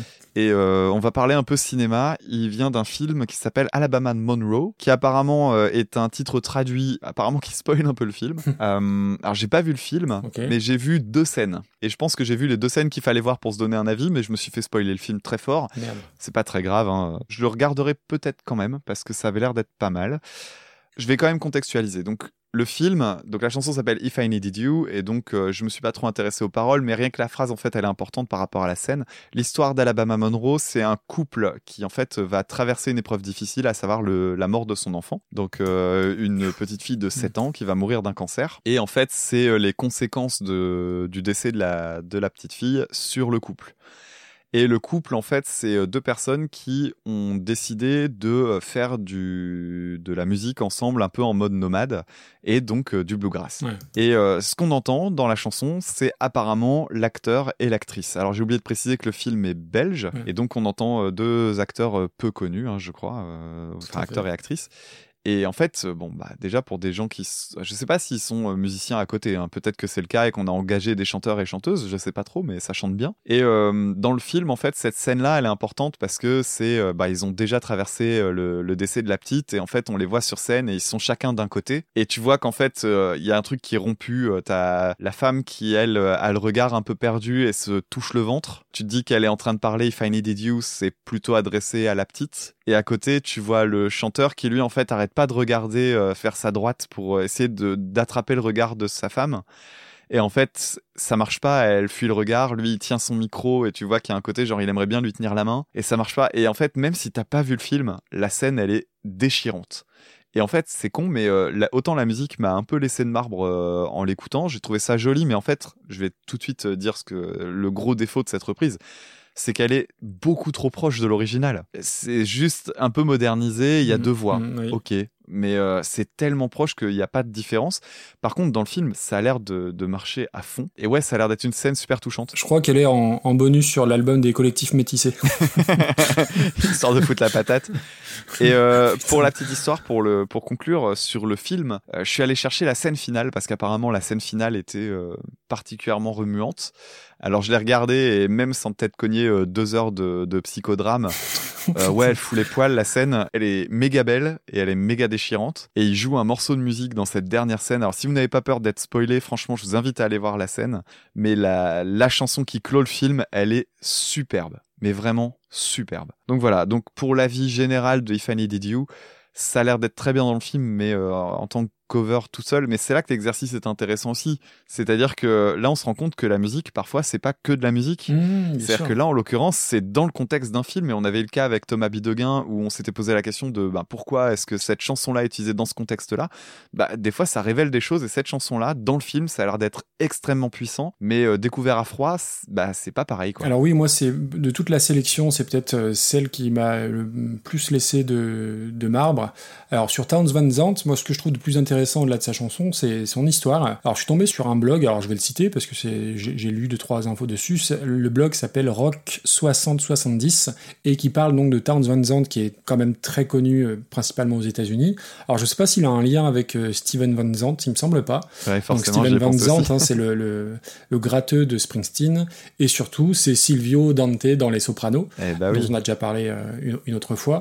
Et c'est un type à l'histoire un peu dingue puisqu'il est, il est issu d'une famille assez riche, alors que euh, c'est rarement le cas entre guillemets des musiciens de country folk, on va dire. Et un type qui est un peu euh, maniaco-dépressif, à tendance un peu schizophrène, et qui considérait ben, pas du tout comme important le fait d'avoir du succès, qui a joué pendant très longtemps devant 30 personnes, et il était même limite à refuser le succès pour euh, simplement jouer de la guitare sans qu'on vienne l'emmerder.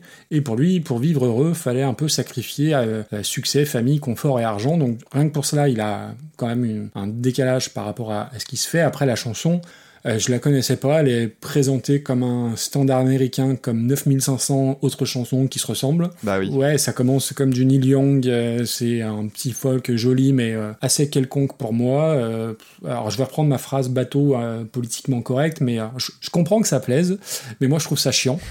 et voilà, surtout ça ressemble à mille autres trucs, et en plus il y a un fade out qui est limite plus long que le morceau, j'ai trouvé. Bref, bref. C'est du Janis Joplin, quoi. Oh le thé. Euh, non, franchement, euh, donc du coup j'étais moyen branché pour la pour la reprise. Et effectivement, bah, quand tu tapes et que tu te renseignes un peu sur euh, la chanson et Johan Eldenberg et Verley Battens, donc qui composent. peux rappeler le nom du groupe? Le nom du groupe, bien sûr, c'est The Broken Circle Breakdown Bluegrass Band. et euh, d'ailleurs, merci Mylène puisqu'il t'a oublié de. merci Mylène puisqu'il t'a oublié de la, de la remercier une fois de plus. Euh, Oui, oui, excuse-moi, Mylène. donc du coup, quand j'ai lu le pitch du film, j'ai bien senti qu'on n'était pas chez Claude Zidi et que c'est un film que j'allais pas voir. De- depuis que j'ai des enfants, j'ai beaucoup de mal à regarder des films où, où il, y a- il arrive des trucs aux gamins. Petit aparté cinéma, ma- avec ma femme, on avait été voir euh, La guerre est déclarée, Ah bah film français de Valérie Donzelli avec euh, Jérémy Elkaïm et qui raconte en plus leur propre histoire avec euh, leur propre gamin euh, qui était gravement malade. Et euh, c'est un des pires moments de ma vie parce qu'on on venait d'avoir le grand en plus, donc euh, quelle idée de m'avoir emmené voir ça, bref. Et donc du coup depuis j'ai beaucoup de mal avec ces, ces films-là. Et donc la, la scène dont tu parles, je- franchement je pense que je regarderai pas. Après je me suis dit que ça pouvait être aussi une bonne surprise à la Thomas Bidegain dont on parlait tout à l'heure. Et ça commence très bien parce qu'il y a des harmonies vocales. Et moi, harmonie vocale, si en plus il y a une nana dedans, tu peux assez facilement m'embarquer. C'est joli, c'est bien foutu, il y a un chouette violon. Après, dès que t'as plus les harmonies, ça redevient assez banal et très vite tu t'ennuies. Alors au final, je trouve que c'est mieux que la version originale parce que plus moderne et qu'il y a ce petit kink euh, pour moi des, des harmonies, mais ça reste quand même assez anecdotique à mes oreilles. Et je repense à la chanson là maintenant, et comme j'ai vu la scène, maintenant j'ai la scène gravée dans les yeux, et j'ai surtout Ouais. du coup la chanson qui revient en deux secondes. D'accord. Et c'est là que tu vois la puissance du cinoche, quoi. C'est impressionnant. hein. Et c'est là que tu vois la puissance de la musique aussi. Alors tu vois, ça, je rebondis, mais euh, sur Discord, il y a euh, Nico de la Pifothèque qui parlait qu'il écoutait un, album, euh, les Villagers of Ionona City, un groupe de, de stoner grec. Et c'est un album que moi j'avais chroniqué chez Album Rock. Et je l'ai chroniqué à l'époque du confinement au tout début. Et je l'avais pas réécouté depuis, et vu que j'ai vu que Nico en parlait, j'ai dit bah tiens, je vais le réécouter. Et c'est assez hallucinant. Dès les premières mesures, je me suis revu au tout début du confinement, euh, en train de faire la queue pour euh, aller faire les courses euh, pour acheter à manger. Mhm. Et euh, c'est assez dingue, comme la, la moindre minute de musique peut te ramener à certains moments où tu avais oublié que tu avais écouté ça à cette période. Et du coup, forcément, quand je vais réécouter cet album qui est formidable, hein, en l'occurrence, et ben, euh, ça me ramènera toujours à ce début de putain de confinement. Donc c'est faites gaffe quand il y a des périodes particulières à ce que vous écoutez, parce que à vie, après, c'est à jamais associé. Petite anecdote alors, puisque c'est marrant, à chaque fois on a des trucs comme ça qui se touchent et qui se répondent. Tout à l'heure, j'ai eu un énorme coup de cafard. Alors désolé, c'est l'instant Mireille Dumas. Oh merde. Mais euh, en fait, euh, au début du confinement, alors pour celles et ceux, euh, enfin bah, pour tout le monde en fait, parce que vous ne connaissez pas ma vie perso, mais toi tu le sais, je t'en ai parlé. J'ai j'ai eu une période en fait où j'ai fait un énorme régime en fait. J'ai perdu 25 kilos en, en 6 ou 8 mois. Pour faire ça, j'ai fait énormément de courses à pied et je détestais ça. Jusqu'au jour où pendant le confinement, je pouvais plus courir dans les mêmes conditions, je pouvais plus courir sur tapis et j'ai dû courir dehors. Et en fait, j'avais de très mauvaises chaussures et je me suis flingué le dos. Tant et si bien que ça fait 5 mois maintenant que je ne peux plus courir et c'est là que je me rends compte que j'aime courir. Et je suis en ce moment malheureux, mais comme tu peux pas imaginer, parce que j'ai perdu un truc qui me tenait à cœur, mais extrêmement fort. Ouais, je comprends. Et pourquoi je dis ça? Mm. Parce que tout à l'heure, en rentrant en voiture, je suis tombé sur, euh, sur un de mes CD que j'avais fait pour mes vacances, un truc de mon CD Brutas, dans lequel j'avais mis que des trucs de bourrin. Et j'avais mis notamment un morceau d'un groupe lillois euh, que j'ai découvert il y a pas longtemps qui s'appelle Bison Bisou. J'adorais le nom, je me suis dit, il faut que je découvre ce truc et c'est vachement bien. Qu'est-ce que c'est que ça? Et, euh, et en fait, c'est le dernier album que j'ai écouté euh, la dernière fois que j'ai couru et que j'ai fait 12 km. le lendemain, j'allais courir, je faisais 1 km et j'avais le dos flingué. Et euh, c'est le dernier album que j'ai écouté et ça m'a. Alors pourtant, c'est un truc de métal et tout, c'est le truc le moins sensible que tu puisses imaginer, mais ça m'a flingué le Ouais, moral. Ouais, ouais, mais c'est associé à ce souvenir-là, donc forcément. euh, Ouais. Et là, en l'occurrence, puisqu'on parlait de If I Needed You, je pense que par rapport à la puissance que peut avoir le film, ouais, si t'es un petit peu sensible et que tu repenses au film, ça doit prendre au trip. euh, je- vraiment, Mhm. là, tu vois, je repense à la chanson et, et je l'ai en tête et je la trouve belle en fait. Mais j'ai en tête la reprise pour la peine, puisque c'est celle-là qui est attribuée Oui, au oui, film. bien sûr. Par contre, à classer, ça va être compliqué. Par rapport à celle qu'on vient de classer, la mienne Bobby McGee, tu vois ça comment? Parce que c'est l'original est proche. Oui, c'est vrai.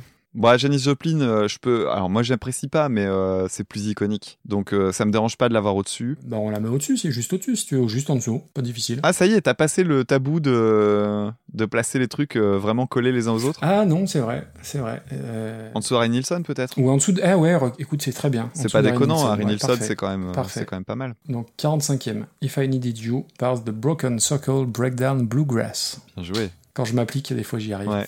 Allez, c'est parti. On va parler de Avec le temps de Léo Ferré, repris par Catherine Lara en 2011. Samedi soir, quand la tendresse s'en va toute seule.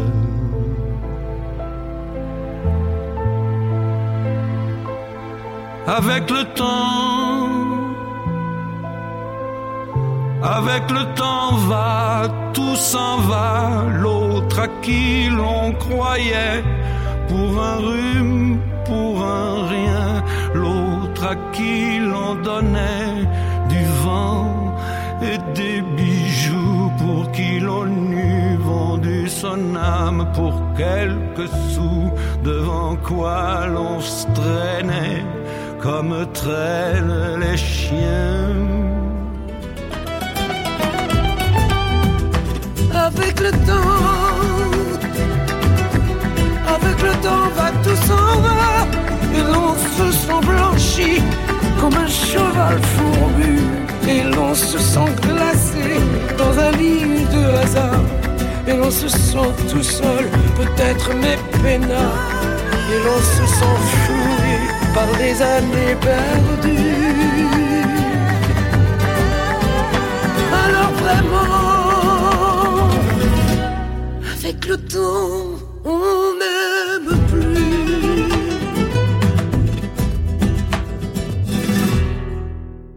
Alors, avec le temps, par Léo Ferré, donc titre de 1971, et repris par Madame Catherine Lara en 2011, et on doit ça à Frédéric, donc euh, merci Frédéric. Alors je sais, je vais briser un tabou, en France on n'a pas le droit de critiquer Léo Ferré, on n'a pas le droit de critiquer cette chanson. Pff, Oui, euh, Léo Ferré, le mythe de l'anarchiste, la photo avec Brel, Brassens, tout ça. Oui, c'est un fleuron de la chanson française, mais euh, euh, c'est c'est un fleuron chiant en fait. Moi, dans tous les trucs de, de, de, de vieux, enfin quand je dis de vieux, c'est quand t'es gamin. Dans tous les trucs de vieux qu'il y avait chez mes parents à la maison, il y avait les Jacques Brel, euh, des Brassens, des Reggiani, des Edith Piaf, et il n'y avait pas Léo Ferré. Alors peut-être que du coup il y a un lien de cause à effet, mais moi Léo Ça ne m'évoque absolument rien. Après la chanson en elle-même, qui est souvent citée par euh, plein de gens euh, comme une des plus belles chansons euh, françaises. L'histoire de la chanson est assez dingue. Parce que c'est alors tu me coupes hein, si je dis des âneries mais de ce que j'ai pu gratter. Il était donc marié à Madeleine qui était euh, sa muse autant que sa femme. Et puis il s'en est un petit peu séparé il a eu une aventure avec une autre femme. Je crois que Madeleine l'a découvert et elle a très mal vécu. Et Léo Ferré ayant euh, beaucoup d'attaches avec les animaux elle aurait fait tuer tous les animaux de Léo Ferré dont sa guenon Pépé qu'il élevait comme une enfant et euh, du coup cette chanson avec le temps découlerait un petit peu de cette histoire donc déjà rien que cette histoire-là est quand même assez dingue et ça me permet de faire une petite parenthèse et le point John Frusciante qui sort bientôt à un prochain album dédié à sa chatte Maya dé- décédée. oui, c'est- assez bizarre, euh, mais c'est un album de musique électronique donc très peu pour moi. Mais bref, revenons à la chanson de Léo Ferré. Bordel, quelle angoisse, mais quelle angoisse. Alors pourtant j'ai écouté dans ma vie et j'en écoute encore énormément de trucs euh, mélancoliques, les Anathema, My Dying Bride, tous ces trucs-là. euh, j'ai- passé beaucoup de temps dessus. Mais là, la chanson de Léo Ferré, c'est un voyage en Lada dans la zone industrielle de Dunkerque un dimanche soir de novembre. Mais c'est terrifiant. Euh, et- et- Enfin, Jacques, Jacques Brel à côté, c'est Richard Gottener. Tu vois, celle-ci, je l'ai bien aimé. ah, tu les enchaînes, Mais quelle horreur. Mais quelle horreur.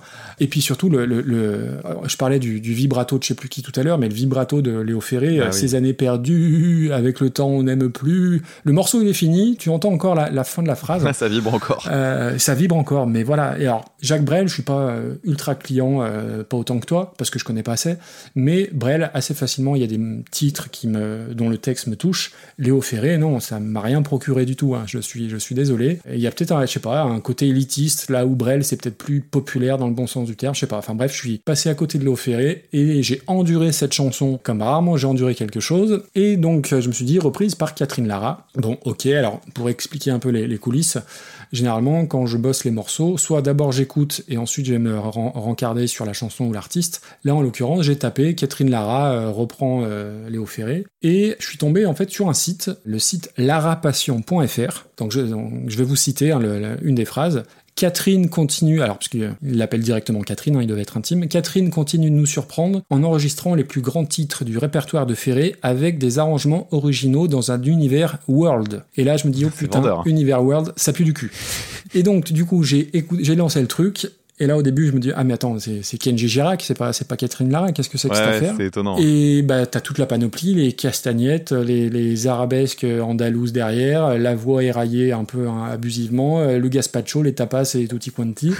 Alors il y a un côté Nilda Fernandez dans la voix, mais Nilda Fernandez il avait une bonne raison, il était espagnol ou d'origine espagnole. Moi j'ai rien contre euh, Catherine Lara, j'ai rien pour, j'ai rien contre à la base. Et si je me souviens d'un truc, alors tu vois, toi t'as pas de mémoire, mais moi c'est un peu l'inverse. Des fois je, je me souviens de trucs qui n'ont absolument aucun intérêt. J'ai beaucoup regardé la télé étant plus jeune et tous les zappings, tous ces trucs-là. Et il y avait une séquence que j'avais vue bah, dans Bas les masques avec Mireille Dumas, tu vois, euh, tu en parlais tout à l'heure de Mireille Dumas, où elle raconte, elle parlait de son aventure avec euh, Georges Moustaki et elle disait que en gros c'était surtout une histoire d'amitié et qu'un soir, à force de me faire la cour, il a fini par me faire le jardin. Et j'avais trouvé la, la formulation euh, intéressante. Je connais la citation, Et- et elle est trop drôle. Et je me, je me souvenais de, de cette citation. Et donc en soi, voilà, Catherine Lara, j'ai rien ni pour ni contre, bien au contraire, comme dirait l'autre. Mais là, je me suis dit, attends, mais Catherine Lara, elle est espagnole? Pas du tout. Léo Ferré, il est d'origine espagnole, et du coup, elle veut lui rendre un hommage comme ça. Et pas du tout non plus. hein. Donc je me posais la question, pourquoi et comment euh, reprendre un artiste qui est en plus supposément un, un standard de la chanson française dans un espèce de style gitano-espagnol, Old El Paso, quoi? Quel, J'ai peut-être la réponse. quel est le putain de rapport? Alors, je veux bien que tu, tu vois, je pourrais être dans l'actualité. Je préfère Gad Elmaleh qui chante au Toulouse. Tu vois, ça limite plus de plus de sens. le seul point positif de la chanson, c'est qu'elle nous fait pas chier avec son putain de violon. je suis désolé, mais j'ai trouvé ça mais nul et non avenu quoi. D'accord. Alors, euh, pour ce qui est de, de Avec le temps, par Léo Ferré, pour moi, Léo Ferré est, est juste un gros con. Alors, pour quelle raison? Bah Parce que Léo Ferré est connu pour être un des plus grands misogynes de la musique Ah, mais française. tu vois, je, je savais pas. et que ça m'a toujours beaucoup fait marrer les anards misogynes et c'est ils sont bien plus nombreux qu'on veut le croire j'ai vraiment beaucoup de mal avec ça et euh, donc euh, Léo Ferré se revendiquait misogyne ce qui me fait marrer c'est que je connaissais pas l'anecdote sur le fait euh, qu'il ait trompé euh, sa, sa compagne et que du coup euh, il y a eu tout ce. Je ce crois, truc-là. hein, ouais. Bah, admettons que ce soit vrai. De toute façon, quand j'ai lu les paroles, je me suis dit, mais ce mec-là est en train de nous faire une chanson sur l'amour qui s'en va. Comment ce gars peut écrire ça alors que, a priori, je sais pas de qui peut tomber amoureux puisqu'il traite les nanas comme des connasses à longueur de temps. Je vous invite à relire les paroles ou à écouter la chanson Jolie Môme qui avait été euh, chantée par Juliette Gréco, je crois. Oui. Et qui pourtant est un sommet de, de mépris des femmes et de misogynie et de, de regard lubrique. C'est répugnant. Et euh, avec le temps, euh, bah ouais, c'est un, mec qui chouigne. Alors les paroles sont jolies à certains endroits. Par contre, euh, alors j'avais mis très beau texte avec des, des guillemets parce que c'est genre, oui, bon, faut reconnaître que ça a été écrit quand même très correctement. Je vais pas dire que c'est un mauvais poète parce que là, en l'occurrence, c'est une jolie poésie. si on veut, il y a des petites Mhm. phrases qui marchent. Mais euh, en fait, à partir du moment où euh, c'est mis dans les mots bah, d'un sale gars, euh, ça enlève tout. Ça enlève- vraiment, y a, je, sais pas, je, pour moi, c'est indissociable du personnage et donc du coup, il y a aucun charme. Et donc, je l'écoutais encore ce matin en voiture en me disant, est-ce que j'aime bien, est-ce que je trouve ça beau, est-ce que je suis touché par le truc? Je me dis, je verrai le texte écrit peut-être. Mais en chanson, mais tellement pas. J'ai une distance, c'est froid, mais vraiment froid. hein. Je serais le connard dans la salle de concert, tu sais, les bras croisés, à le regarder, à le fusiller du regard, alors que tout le monde est en train de chialer. Là, vraiment, ça marche pas du tout. Et en plus de ça, il y a un deuxième truc que j'apprécie pas dans cette chanson, c'est l'instrumental, parce que je, il y a un truc que je déteste en musique, c'est quand les instrumentaux te prennent par la main, comme si t'étais le dernier des cons. Oula. Faire un instrumental d'une chanson euh, comme celui-là, avec euh, le piano, puis les violons qui miaulent, et tout ça, en fait, moi, ça me, ça me gêne, en fait. J'ai l'impression vraiment genre, hé, tu vas pleurer? Vas-y, pleure un peu. Vas-y, tu pleures, tu pleures. J'a- J'arrive pas à ça. Sachant que, encore une fois, paradoxe, hein, tu vas trouver des chansons que j'aime bien, euh, qui sont euh, ul- ultra euh, tristounes, même dans la musique. Mais là, euh, déjà que j'ai le texte sur lequel j'ai des réserves à cause du gars, mais en plus la musique m'emmerde. Donc, avec le temps, c'est une chanson que j'aime pas. Point final. Ah, tu vois, je connaissais pas du tout l'aspect misogyne de Léo Ferré, tu vois, j'apprends quelque Tape chose. Léo Ferré misogyne, euh, t'auras ton lot. Et tu parlais de la fameuse rencontre Brassens-Brel-Ferré. Ils ont une discussion où euh, il dit euh, Oui, moi je suis misogyne. Ah ouais. Et Brel qui dit euh, Je suis doucement misogyne ou un truc comme ça, je crois. D'accord, ah ouais. C'est ouf. Ah. C'est ouais, c'est gênant. hein. Franchement, euh, je t'invite à relire la transcription. C'est gênant.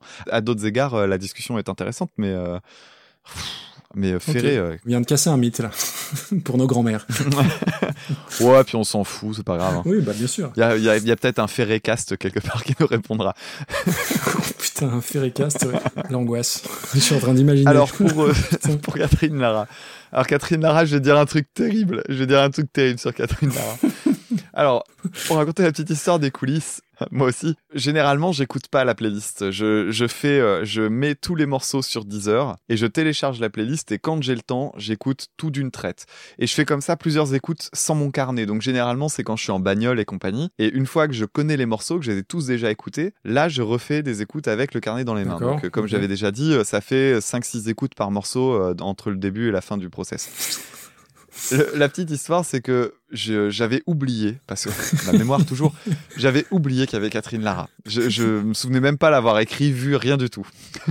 Donc, j'écoute toutes les chansons et tout, et puis euh, arrive euh, avec le temps, et euh, alors, on va pas être d'accord sur la reprise pour la peine, Ah non. mais j'entends et je fais ah une reprise andalouse de avec le temps et je fais tiens c'est intéressant et puis euh, alors je comprends tout de suite pourquoi le truc andalou parce que je me dis mais ça colle vachement bien parce que euh, dans la musique andalouse en fait t'as un côté très plaintif Oui, oui, Euh, c'est souvent des histoires d'amour désespéré et, et les paroles fonctionnent super bien avec le chant très envolé, très très fort et tout. et là, je me dis, franchement, ça me, fait, ça, fait mal au cœur de le dire. Putain, vas-y. J'ai honte. Je reviens, chez, je reviens chez moi, je fais. Qu'est-ce qui va sortir après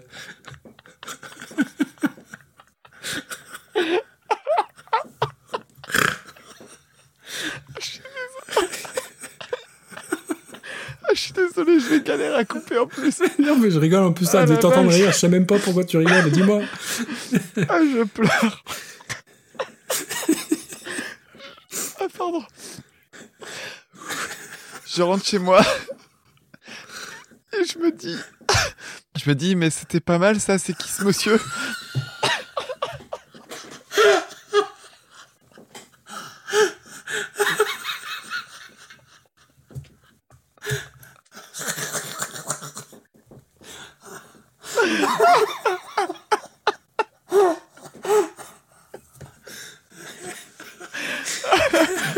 Je suis désolé. Je suis désolé si j'ai pas pu couper si j'ai pas pu faire, si j'ai pas pu faire autrement, Ah, et que j'ai pas pu couper pour rien d'idiot. Mais, je- mais c'est exactement comme ça que ça s'est passé. Et là, donc, double. Et le pire, c'est que c'est pas fini. C'est que du coup, je regarde, je vois Catherine Lara, et je le crois pas. et, et donc, je retourne sur YouTube, puis sur Deezer, puis sur Spotify, pour m'assurer que la version que j'écoute et ce que j'ai devant moi, c'est bien Catherine Lara. Et j'ai dû aller chercher une version live pour m'assurer que c'était bien Catherine Lara. Je, je- en fait, je, je connais pas du tout Catherine Lara et je savais pas qu'elle avait cette voix. Et euh, c'est peut-être aussi en vieillissant, mais elle a une, franchement, c'est une voix euh, masculine, quoi. Et, Oui. euh, et du coup, ça, alors c'est pour l'anecdote, hein, aucun mépris de ma part, Non, mais ça, bah ça non. m'a- Non. le séquisme, le monsieur, je suis désolé. Quand j'ai pensé à le dire, ça, ça, ça a consécuté. J'avais pas prévu de rire comme ça. Oh, bordel. Donc voilà. Et euh, bah, moi, j'ai pas détesté du tout. Si ce n'est euh, les, les, le fameux contre-champ euh, super mielleux avec les allers-retours, les qui sont quand même des trucs vraiment, vraiment lourdingues, mais ça fait partie des codes du truc. Sinon, sinon ouais, moi, j'ai j'ai pas détesté. Ok. Et puis elle m'a offert un, elle m'a offert un fou rire du même ordre que celui du collectif métissé ce matin en voiture. Oh là là. Même plus fort. Oh putain.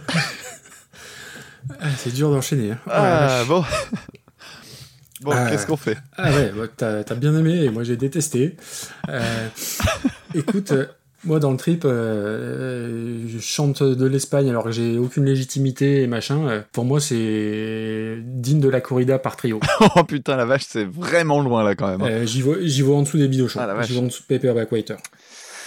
Moi, je le vois plus haut que ça. Clairement, je l'aurais vu vraiment plus haut, mais je me, je lutte plus après le fou rire que j'ai, que je viens d'avoir. j'ai plus d'énergie. Si, je vais quand même te réclamer un, truc, mais je pense que tu pourras être d'accord. Ouais. Je le vois quand même au-dessus de l'insupportable Sound of Silence. Du coup, ça le fait en dessous d'Anne Pierlet. Putain, j'avais pas vu qu'Anne Pierlet, euh, elle, a- elle est remontée, c'est pas possible. Elle est remontée, Bah, je te rappelle un peu ce qu'on a en dessous. hein. On a Ludwig von 88, euh, les Bidochons, euh, trio, on est gâtés. Et le collectif métissé. Ah oui, putain, on a en queue de peloton, on a le collectif métissé. Écoute, ouais, mais là, en dessous de Disturb, ou au-dessus, euh, fais, ce que tu veux.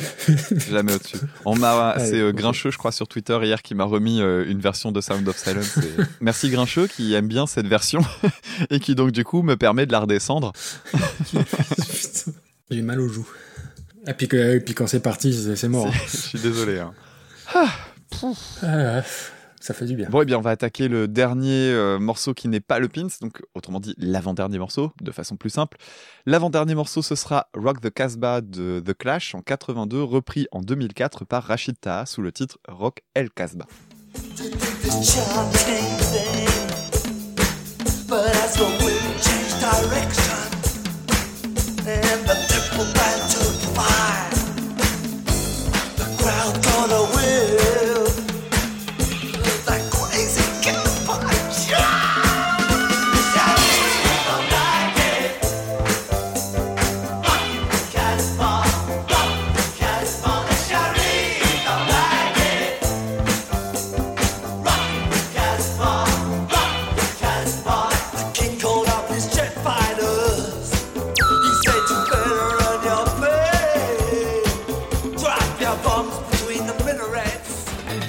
البدوية خرجوا صوت كي شافوا شي حد منهم.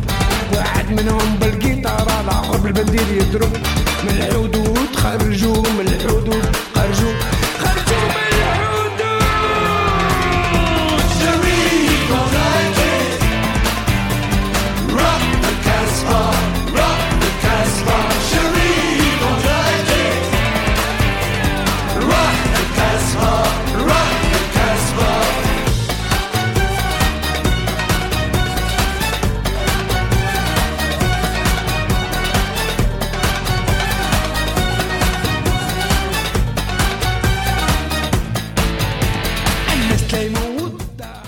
Rock de Casbah, je vais aller assez vite parce que en fait j'ai envie de vous recommander un podcast qui en parle très bien, à savoir un zig de pod que j'ai fait il y a deux ans ou un an, je sais plus. Je crois que c'était l'année dernière. Euh, oui, j'ai même confirmation sous les yeux.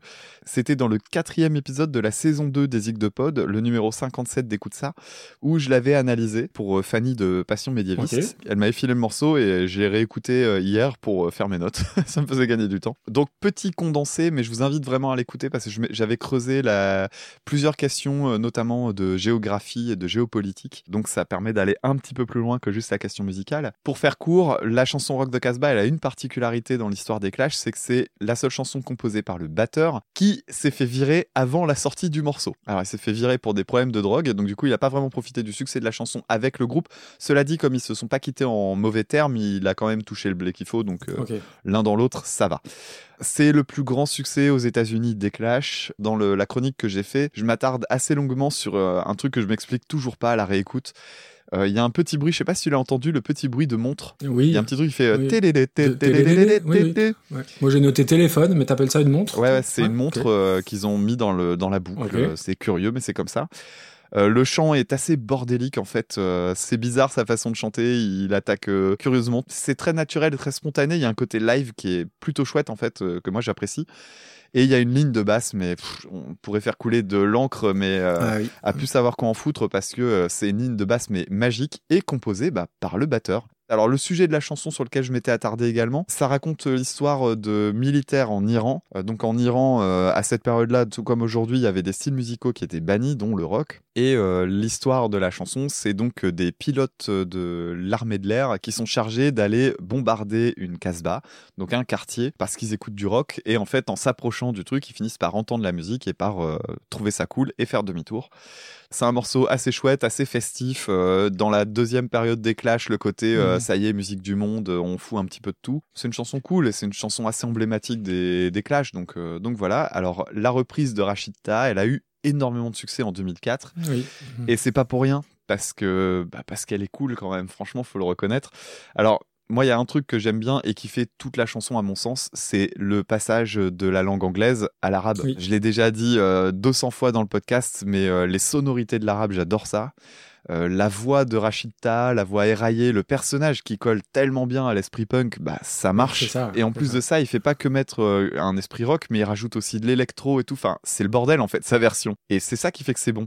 Alors sachant que la version en plus a été adoubée par euh, Mick Jones, donc le guitariste des Clash, puisqu'il a joué plusieurs fois le- la chanson sur scène avec Rachida, dont notamment un passage dans l'émission Taratata. Mhm. Et voilà, ouais, c'est une version qui est super énergique et très très riche, mais elle a un défaut. Je vais te prendre de court, puisqu'elle finit sur un fade out. Mais euh, c'est tout pardonné parce que c'est une bonne chanson. Ah oui, j'étais passé à côté du, de, de ce fade out, ouais. Ah bah c'est dire à quel point elle a dû te plaire. Oui, alors euh, oui, oui, moi j'ai j'ai bien aimé. Alors juste, je reviens sur les clashs et alors les fidèles de l'émission vont dire, bah de toute façon, euh, Maxime, il aime pas le punk, donc il va désinguer les clashs. Eh ben pas du tout. Moi les Clash, alors je, je c'est pas le groupe que je connais le plus au monde, mais le peu que j'en connais, j'aime beaucoup parce que c'est pas que du punk.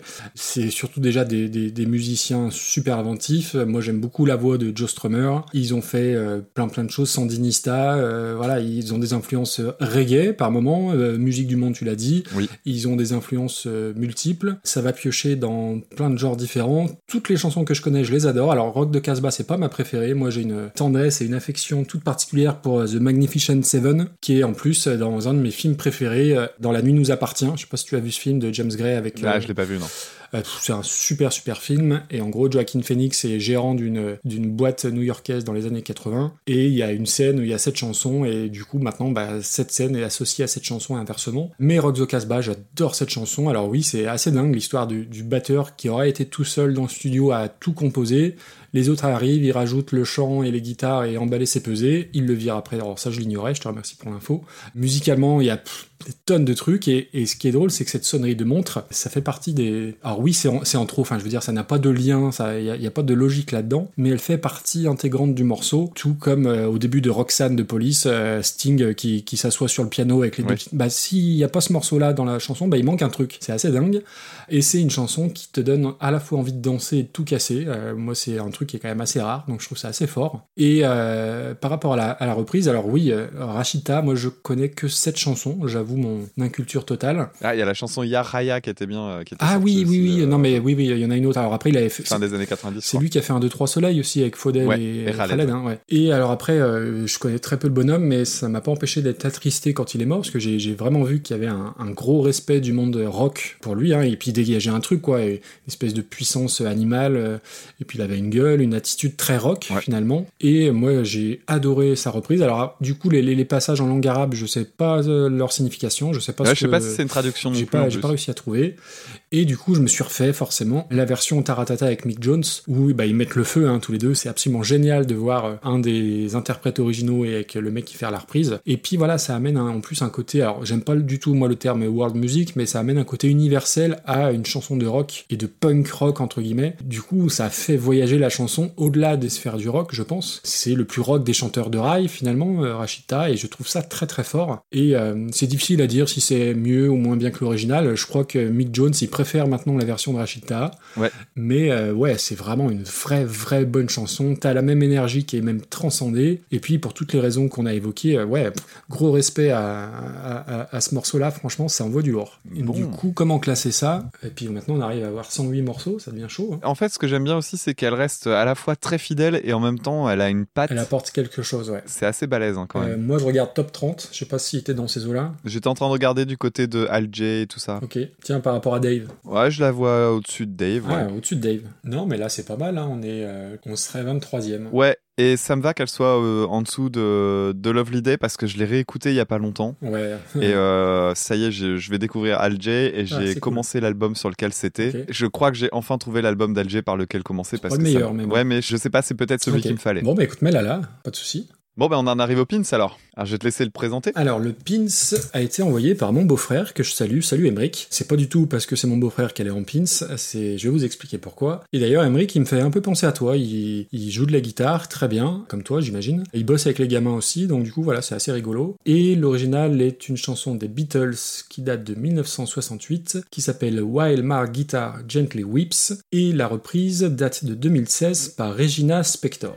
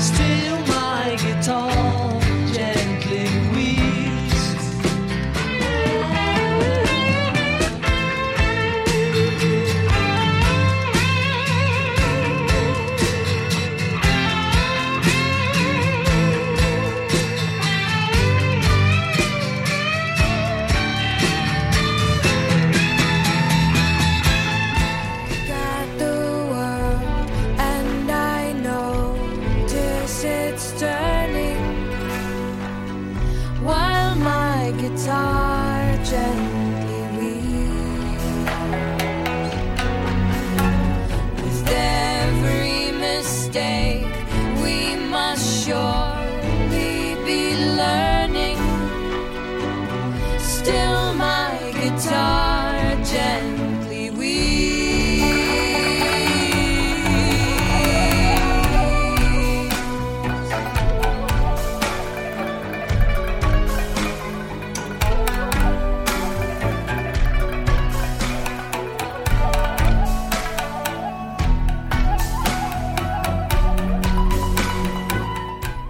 Donc While My Guitar Gently Weeps, alors c'est assez drôle parce que si le film de Super Cover Battle c'est Les Affranchis, parce qu'on en a parlé à peu près à chaque fois, cette chanson, While My Guitar Gently Weeps, on en a parlé beaucoup beaucoup sans jamais la traiter, sans jamais la classer, donc c'est assez drôle.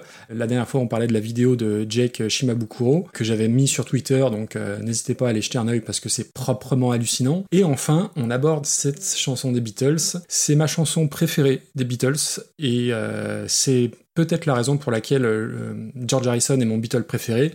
Euh, ça me permet de faire un clin d'œil euh, à Martin avec qui euh, j'ai eu une discussion par mail qui comprenait pas pourquoi Lennon n'était pas mon favori, mon numéro un, tellement ça semblait évident. Et ben non, moi c'est George Harrison et euh, voilà, Well My Guitar Gently Weeps c'est peut-être allez top 30 de mes chansons préférées, tout euh, groupe, artiste confondu. Et le truc rigolo, c'est que j'ai connu l'original après avoir connu une autre reprise que j'adore, qu'on n'a pas dans la liste.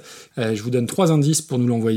Guitare, lunettes et Patrick Swayze. Voilà. Il fait ses courses. Euh, et peut-être même que j'en ferai un, un épisode de reconversion à l'occasion. Pour l'histoire de la chanson, je vais pas faire très long, je vous invite à écouter l'épisode 4 de 4 garçons dans le podcast qui parle de la création de cette chanson et qui en plus dans l'épisode diffuse plein plein de versions alternatives toutes plus belles les unes que les autres. Et c'est une chanson, bah, plus je l'écoute, plus je l'aime. Il n'y a pas une écoute qui me fout pas les poils, il n'y a pas une écoute qui me tire pas de larmes et je sais pas trop pourquoi. Euh, c'est de la chimie, enfin il y y, a- il y a tout que j'aime, l'intro, la progression d'accords, l'arrivée de la gratte de Clapton et plus en- quand tu connais toute l'histoire derrière avec Patty Boyd euh, qui se part, enfin ex-femme de George Harrison, etc., etc. Les harmonies vocales sont à tomber par terre. Voilà, tu sais pas pourquoi, il y a un truc qui se passe quand j'écoute cette chanson. Et euh, moi, ce que je me dis, c'est comment George Harrison a pu faire ça et comment il a pu faire euh, parallèlement cette bouse de I Got My Mansell on You. Alors ça, ça fait partie des, des mystères de Super Cover Battle. Alors c'est ma chanson préférée des Beatles et il y a une des vidéos qui lui est associée qui est dans le top 10 des vidéos YouTube pour moi ever.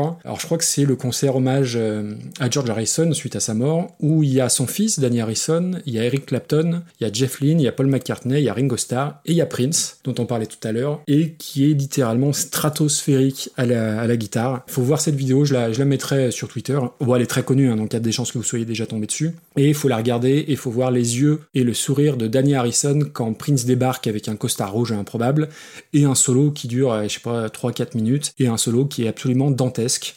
C'est incroyable cette version par Prince. Je mettrai le lien, faut regarder ça. C'est une chanson qui est très reprise par beaucoup beaucoup de gens. Et ce qu'il y a de génial euh, quand tu prépares euh, un épisode de podcast, c'est que bah, en bossant, tu découvres encore des trucs. Alors déjà oui, une annonce très solennelle. Il y a beaucoup de gens qui l'ont reprise.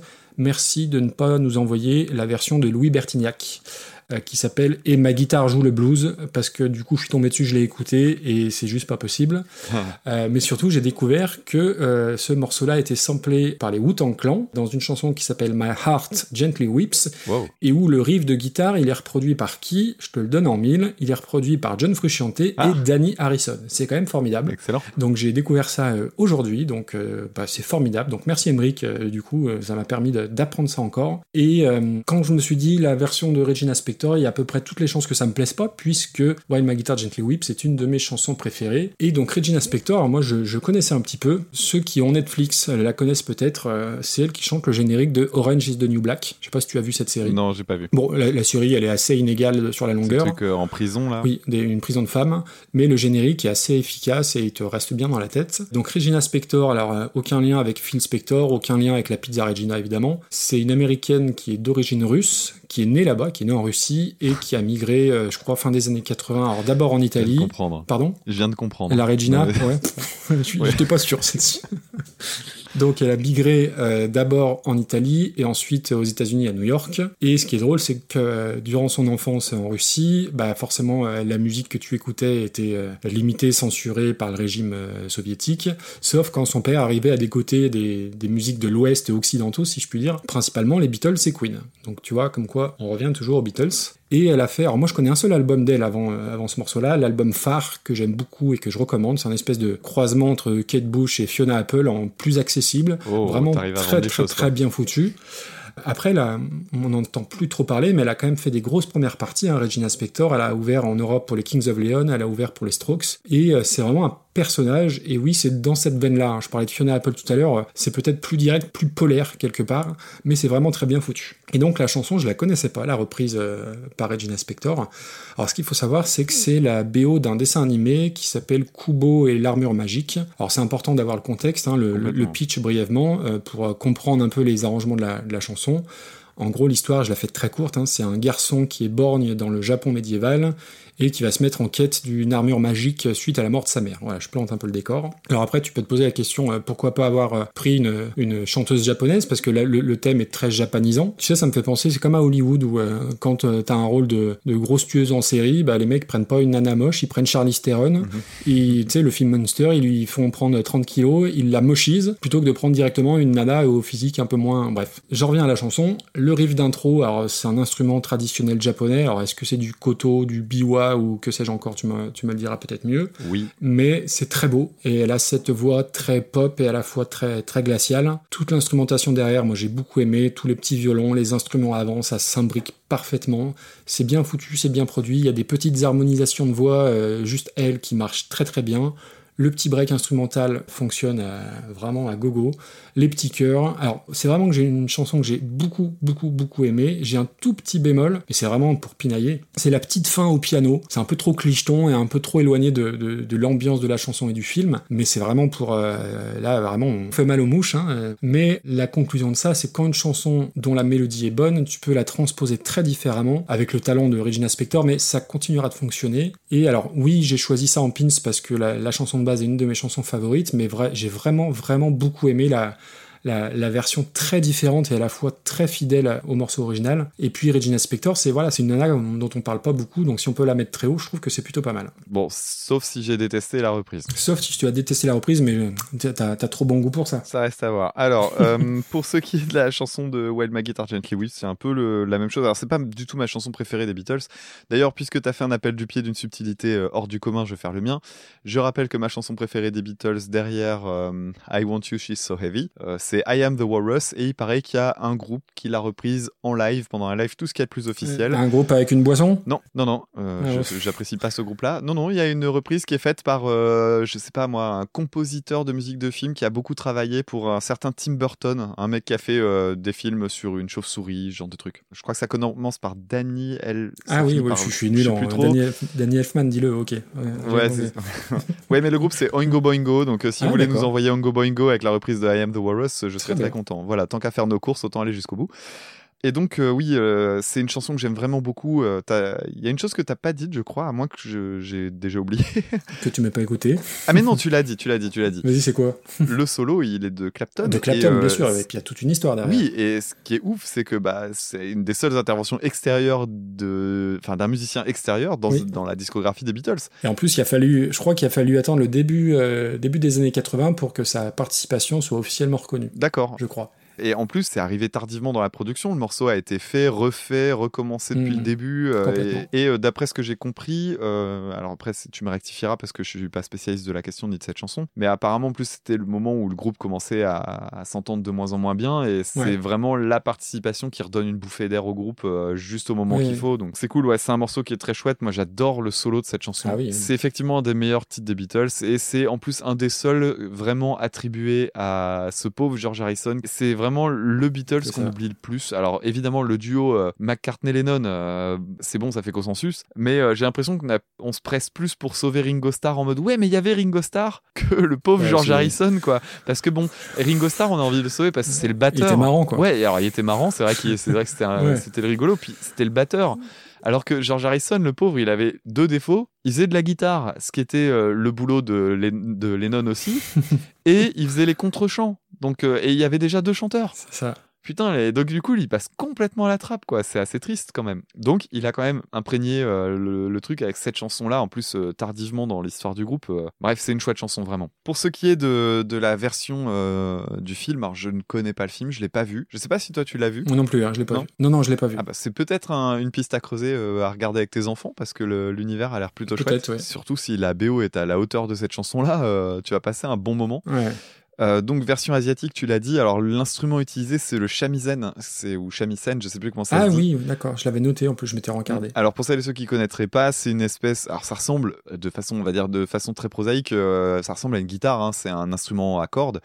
Donc vous imaginez, c'est une caisse euh, carrée, assez petite, qu'on pose sur le creux de la hanche et euh, il y a un, long manche sur lequel il n'y a que trois cordes. Alors les cordes, elles sont en lin et en nylon et euh, ça donne un son qui en fait résonne pas du tout. Euh, le haut de la tête, euh, enfin la tête du manche, ça fait euh, le- l'endroit où on tourne les clés pour, euh, ça fait des très longues clés. C'est vraiment très très facilement reconnaissable.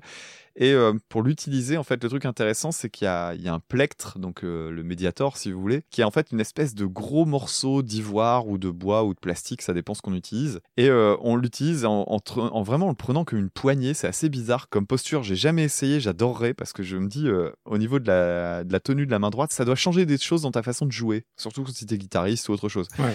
Et en fait, euh, notamment la particularité, c'est que l'utilisation de cet outil-là, en fait, permet de faire de la percussion parce que le, comme c'est un truc très gros et dur, l'utilisation même de cet outil-là créer de la percussion. Et euh, c'est un truc assez spécifique. En plus, il est vraiment bien mis en avant dans la dans l'instrumental, sans que ce soit trop pesant en plus, et trop insistant. Et c'est vraiment super bien arrangé. Oui, oui. Et là, je tire mon chapeau à, à Regina Spector, mais euh, faut aussi parler de l'arrangeur qui est euh, Dario Marianelli, alors que je connaissais pas. Et j'ai devant moi la, sa fiche wiki pour voir un petit peu. Alors, c'est un mec qui chôme pas. hein. Mhm. Il est derrière la musique de V pour Vendetta, Les Frères Grimm de Terry. Gilliam, et plus récemment, bon, Kubo évidemment, et euh, Paddington 2, donc des trucs pour enfants, et euh, Anna Karenine euh, qui avait été fait en 2012 et que j'avais vu. Donc c'est pas forcément les, les BO les plus connus du monde, Non. mais s'il est de ce niveau-là partout, ça, ça risque d'être un mec intéressant. Ah, c'est chouette. hein. Ouais. C'est un petit peu comme il y a un compositeur que j'adore sur lequel j'avais fait un épisode, c'est Carter Burwell qui est le mec qui est derrière les musiques des frères Cohen.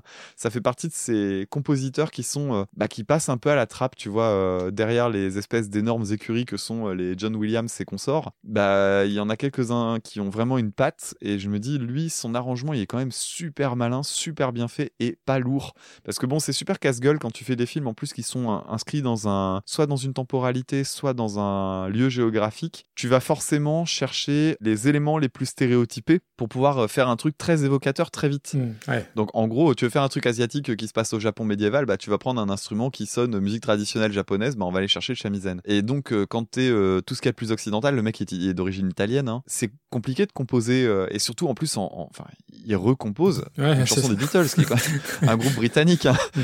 un, un groupe britannique repris par un Italien pour un film qui est sans doute euh, américain ou je sais Canadien, pas- je crois. Canadien, Ouais. euh.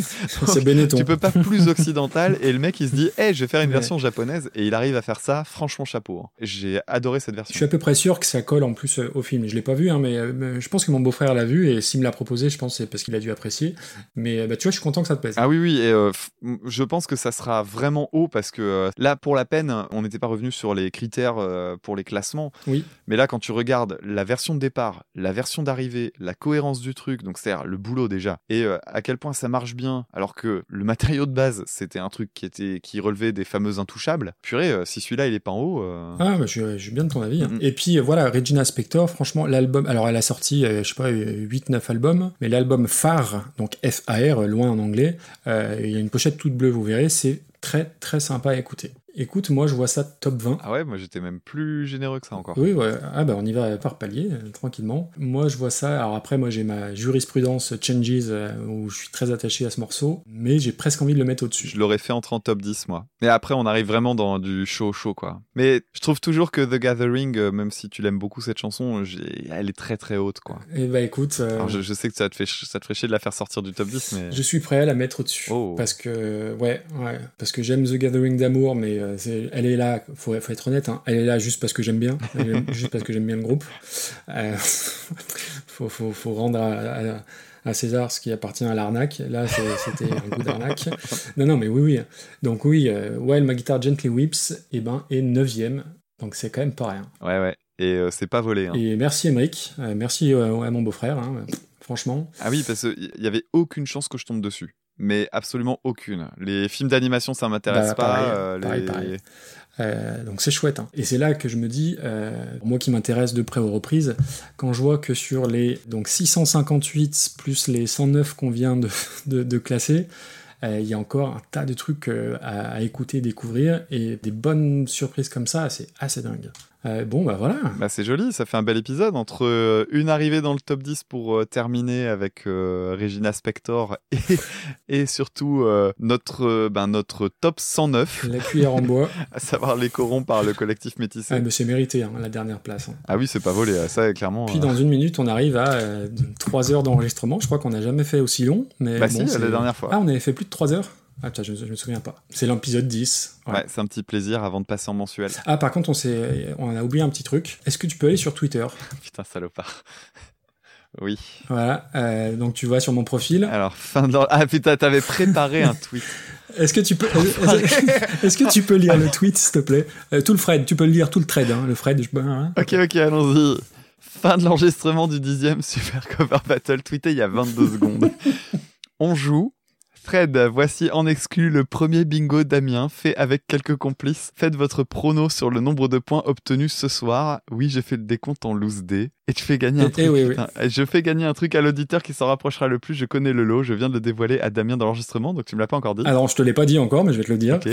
T'as pile poil le score. Bim, bonus. Ta proposition de reprise sera en priorité au prochain enregistrement. Fin des pronos, samedi, midi, pétant. Oui, je t'ai pas consulté, mais c'est pas grave. je vais le retweeter, bien sûr. Donc je vais regarder ce... Oh putain, vous avez refait le montage en plus, bande d'enfoirés.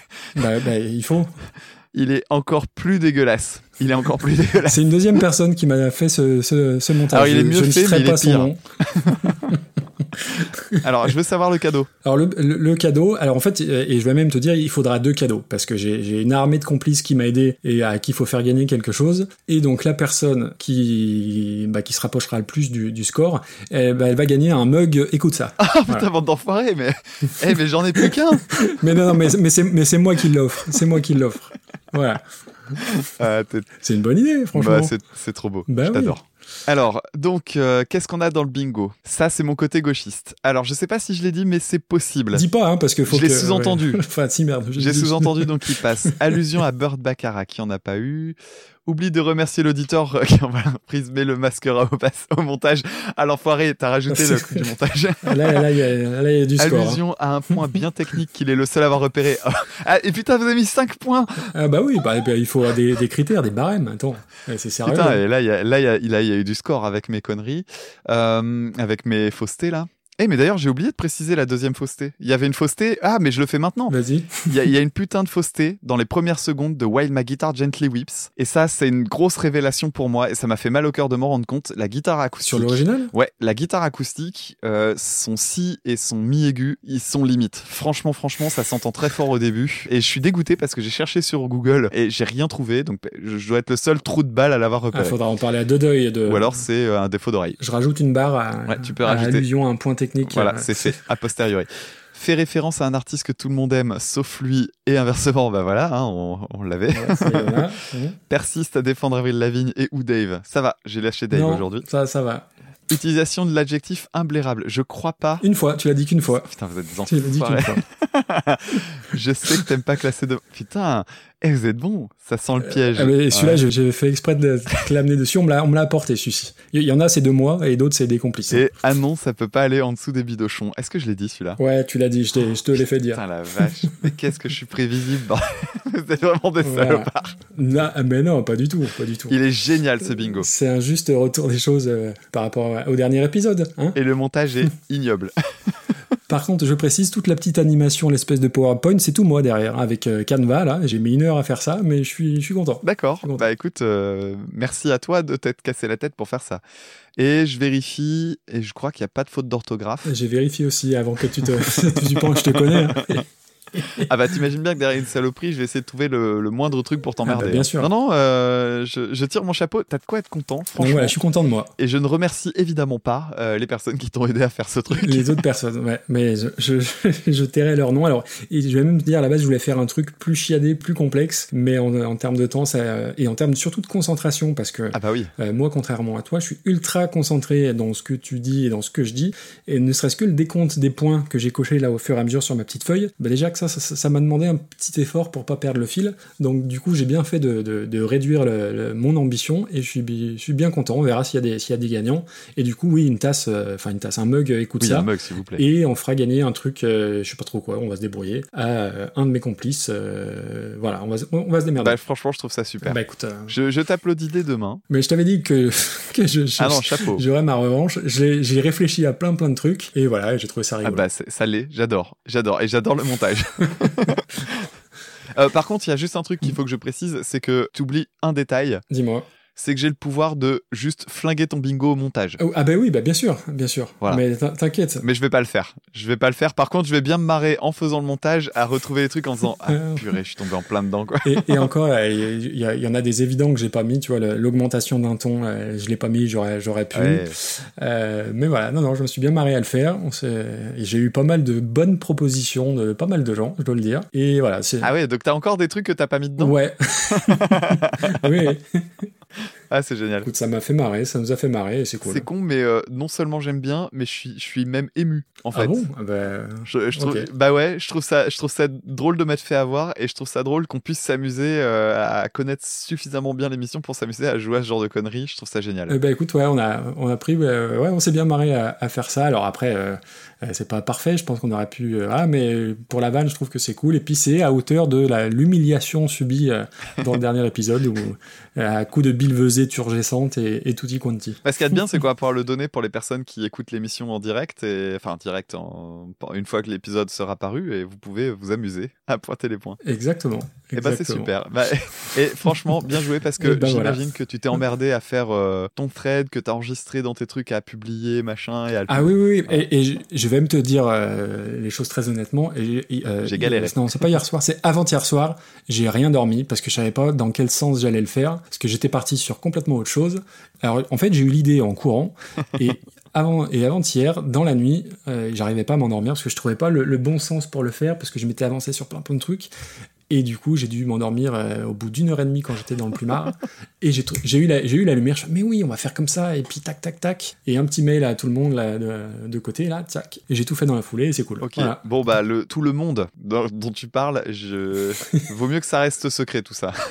Et puis surtout, non, non, au-delà de ça, au-delà de la, de la blague, je voulais pas que ça soit trop compliqué et que ça nuise au, au propos de l'épisode, en fait. Voilà. Bah non non mais c'est réussi, bravo bravo. J'ai réussi mon coup. Franchement bravo, c'est cool et euh, je suis très content que tu aies fait ça. On rappelle aux personnes qui nous écoutent euh, comment Allez. nous envoyer les listes. Je voudrais faire un petit point aussi euh, si tu veux bien euh, tant qu'à faire un épisode de passer 3 heures autant aller jusqu'au Ah, bout. bah, on n'est pas à une demi-heure près. Hein. Les listes qu'on reçoit, en fait, pour que ce soit un petit peu clair, parce que je vois que c'est toujours encore un peu flou dans les messages qu'on nous envoie. Oui. Si vous nous avez envoyé plein plein de morceaux et que un auditeur ou une auditrice passe derrière vous en le proposant avec moins de titres, admettons par exemple je propose trois morceaux et en fait il y en a deux qui sont déjà passés, on les attribue automatiquement à la dernière personne qui nous les a proposés. Ça permet de ramener de la fraîcheur et surtout ça permet aussi d'éviter que les gros classiques euh, soient systématiquement dans le dans les premiers qu'on nous a envoyés parce qu'on ne remontera pas sur nos premières listes tant qu'on sera pas arrivé en bas. Et euh, ben alors euh, coup de chance pour nous, on reçoit des mails avec des nouveaux auditeurs et des nouvelles auditrices euh, toutes les semaines. Donc euh, les personnes qui nous avaient envoyé les tout premiers mails, ne vous en faites pas, on a toujours vos listes, on a tout gardé du début à la fin et tout est classé. Oui, oui, on a tout l'historique. Et on remontera au tout début de la liste quand on n'aura plus de nouvelles personnes qui nous en proposent. Ça finira forcément par arriver. Le problème, c'est que bah, comme on passe en mensuel, euh, ça, ça Eh oui. complique un peu les choses. Donc euh, évidemment, normalement, vous aviez à peu près maximum deux épisodes ou trois épisodes à attendre avant d'avoir au moins un de vos titres qui était choisi. Ça risque de bouger un peu et ça risque d'être un peu plus long. Du coup, on va rejoindre le format euh, de Super Ciné Battle où euh, tu peux envoyer une liste et, et te la faire tirer euh, trois ans après. Mais Ouais, bon, c'est on ça. est navré, c'est aussi le, le choix qu'on est obligé de faire et tout ça pour vous proposer toujours cette émission-là. Et euh, donc pour les envoyer, les listes, euh, ça se passe par mail. Vous nous envoyez trois morceaux, donc ça c'est la base. hein. Alors on a reçu des grosses grosses listes. Je crois que le, le top c'est 120 morceaux. On a reçu une liste de 120 morceaux, ouais. Alors le, le 120 morceaux, euh, je le dis à la personne qui nous l'a envoyé, on n'a pas fait le tri des 120. On a on a choisi 5 chacun. On se disait 10 c'est déjà pas mal. Mais on a reçu des listes de 35, 50 morceaux parfois. Euh, Peut-être pas 30 ou 50 parce qu'en fait ça nous prend un temps de malade à tout remettre dans le tableau, c'est un peu pénible. Donc essayez de limiter à 10, c'est bien. Faites comme Greg qui nous a envoyé 250 mails, donc Putain, chaque fois avec chaque fois avec trois ou quatre morceaux, et rien que Greg a proposé donc 75 reprises. Ouais, 75 morceaux je crois.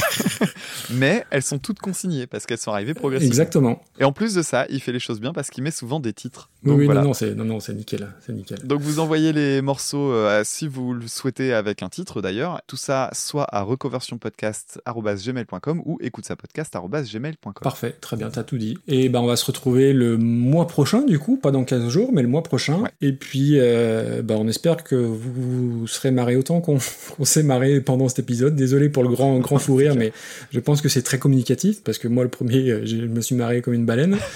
et on vous remercie toujours autant et écoutez, écoute ça, écoutez Reconversion, écoutez des podcasts musicaux et pas que. Et de toute façon, on se dit à- dans un mois. Ouais, et quand vous aimez des podcasts, dites-leur euh, via les iTunes et tout le reste parce que ça a l'air de rien, mais ça fait énormément de bien. Exactement. À bientôt tout le monde. Ciao, ciao. Salut tout le monde, ciao.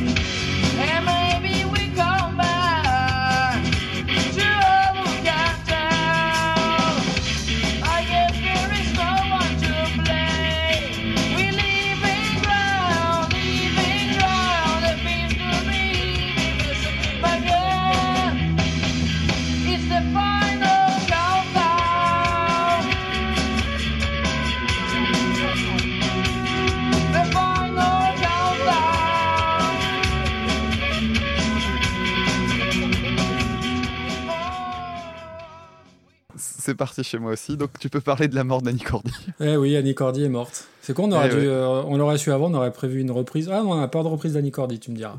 Ouais. Mais c'est un des premiers trucs auxquels j'ai pensé. Je me suis dit, flûte, il va falloir qu'on parle de la bonne du curé. Et Putain, je pensais à Non, Tata mais- instinctivement, mais effectivement, il y a eu la bonne du curé. ouais, ah bah, tu vois, on a, on a ces deux plus grands classiques. Euh, c'est peut-être un, ça va être un jour de deuil national en Belgique, je pense. Ah bah ouais, 92 ans, Bichette. euh, Enfin, tu me diras, elle a bien vécu, mais bon, elle avait c'est- 92 c'est quelqu'un. Ouais, ouais, ouais. Ah ouais. Ouais. Il reste Michel Drucker, voilà. Allez, croisons les doigts. J'ai quatre pages. Ouais, Alors ouais, que- ça va vite, hein. Ça va Alors qu'au début, j'étais à deux pages. Et putain, ça, va, ça, ça trace. Mais après, euh, j'arrive Ça, plus tu à cherches prendre- le titre, c'est pour ça. Il y a plein de Mais punchlines. même, même, Même pas, pas. en plus. Mais non, non, non, j'aurais adoré. Et j'essaie de, j'essaie d'en trouver en plus, c'est un peu à l'avance pour essayer de faire des trucs rigolos, mais, mais non, j'y arrive pas. Alors, tu vois, bon, c'est la différence entre toi. C'est ça, c'est la différence entre toi et moi, c'est que bon, moi, je suis, je suis vraiment drôle, que toi, t'es obligé de. c'est ça, alors que moi tout est écrit. Ouais, pour le coup, pour le coup tout est écrit. Je peux, je peux te le garantir là ce soir. Tu, tu verras, mais tout est, tout est écrit. Ouais, alors l'intro j'ai fait plus longue que d'habitude. hein, tu t'inquiètes pas. Tant que j'ai, tant que j'ai pas dit ton prénom, tu m'interromps pas. Hein enfin, si tu peux m'interrompre pour pour rigoler et pour dire à, à quel point euh, c'est drôle, mais euh, voilà, ça, j'ai fait un peu plus long que d'habitude. Bon, et puis si je ris pas, euh, je ferai comme les autres fois, je mettrai les rires à la fin. Ben, on met- Enfin, tu sais, ben, j'irai en chercher à droite à gauche dans les anciens parfait. épisodes et puis je les remettrai. Et, et mais surtout, je préfère que tu ris pas plutôt que tu te forces à rire. hein. Ça, ça, ça, ça risque de pire. T'avais pensé à remercier l'auditeur, toi? Moi, j'y avais Je me pensé. souviens de ça. Oui, oui. Tu remarqueras, je ne dis plus rien. Et là, je suis très content d'avoir la main. je peux aller pisser de ça? T'en as pour 15 minutes à te désinguer Déjà là, t'a- t'aurais pu y aller, mais là, putain, la vache, ça va. Ah, écoute. Attention, ça va saigner. hein. plaisir, hein, allez, hein. Alors attends, j'arrive pas à relire mes notes. Euh, T'as le mec, il a pas de mémoire et il arrive pas à se relire. Ah ouais, j'écris comme un porc là. Et donc ça résume un petit peu la culture du bassin minier, donc euh, tout ce qui est la région de Douai, Lens, euh, Mhm. là où je travaille. Oh merde, je devrais pas le dire. Ah. Enfin, c'est pas très grave. Allez, je le laisse. On Tu est... couperas. Non, je peux le laisser. On est écouté. euh, C'est vrai? Bon, pff, ça va. Mm. Deux chansons, 47 minutes, c'est bien. On est productif là. Ouais, on est, on est sur un, on est sur un bon. Et j'ai bon une semaine pour le bon monter alors que je bosse. Ça va être pratique. oh putain. Je sais pas si ça veut dire quelque chose ma phrase. Si, mais si, ça l'idée. Interesting. Interesting. Euh. Pourquoi t'es fan de Prince? Euh, non, mais je sais que t'aimes pas. Allez, c'est parti. Euh, j'ai eu une panne de cerveau, j'ai bugué. Euh, Alors, il y a une erreur dans la date. Hein. C'est pas 91, c'est 88. Ah, ouais. Bah, tu m'excuseras, c'est déjà moi qui me colle, euh, qui me coltine toutes les dates à mettre. tu veux qu'on reparle du montage? Oui, c'est ce que j'ai dit. En, en prononçant la phrase, j'ai dit t'es pas gonflé, il se tape 15 heures de montage à chaque fois. Hésite pas à prendre des gants pour Zappa. Hésite pas à prendre des? Non, non, je fais un, un très, très mauvais jeu de mots, tu couperas ça. Gants Zappa, euh, gants Mappa. Euh, c'est nul, c'est nul. C'est nul. Oui, ouais. pff, non, mais je te la laisse sans bêtiser, Non, ça va. Non. On mettra ça euh, juste avant l'intervention de ton fils qui viendra te demander de faire un bisou. C'est pas, c'est pas impossible. Putain, j'allais dire co, euh. J'allais dire euh, corrompable. putain, oh la vache. Elles étaient collées à côté, euh, un petit quart d'heure Ouais. euh, moins bien là. Ouais, un petit quart d'heure pénible dans, la, dans le truc. Bah, fait chier, ça va être un ventre mou aussi. On a intérêt à clasher comme des bâtards là.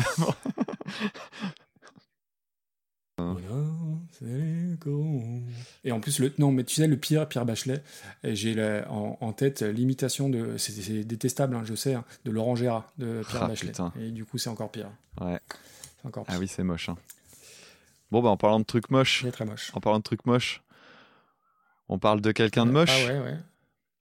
De quelqu'un de moche.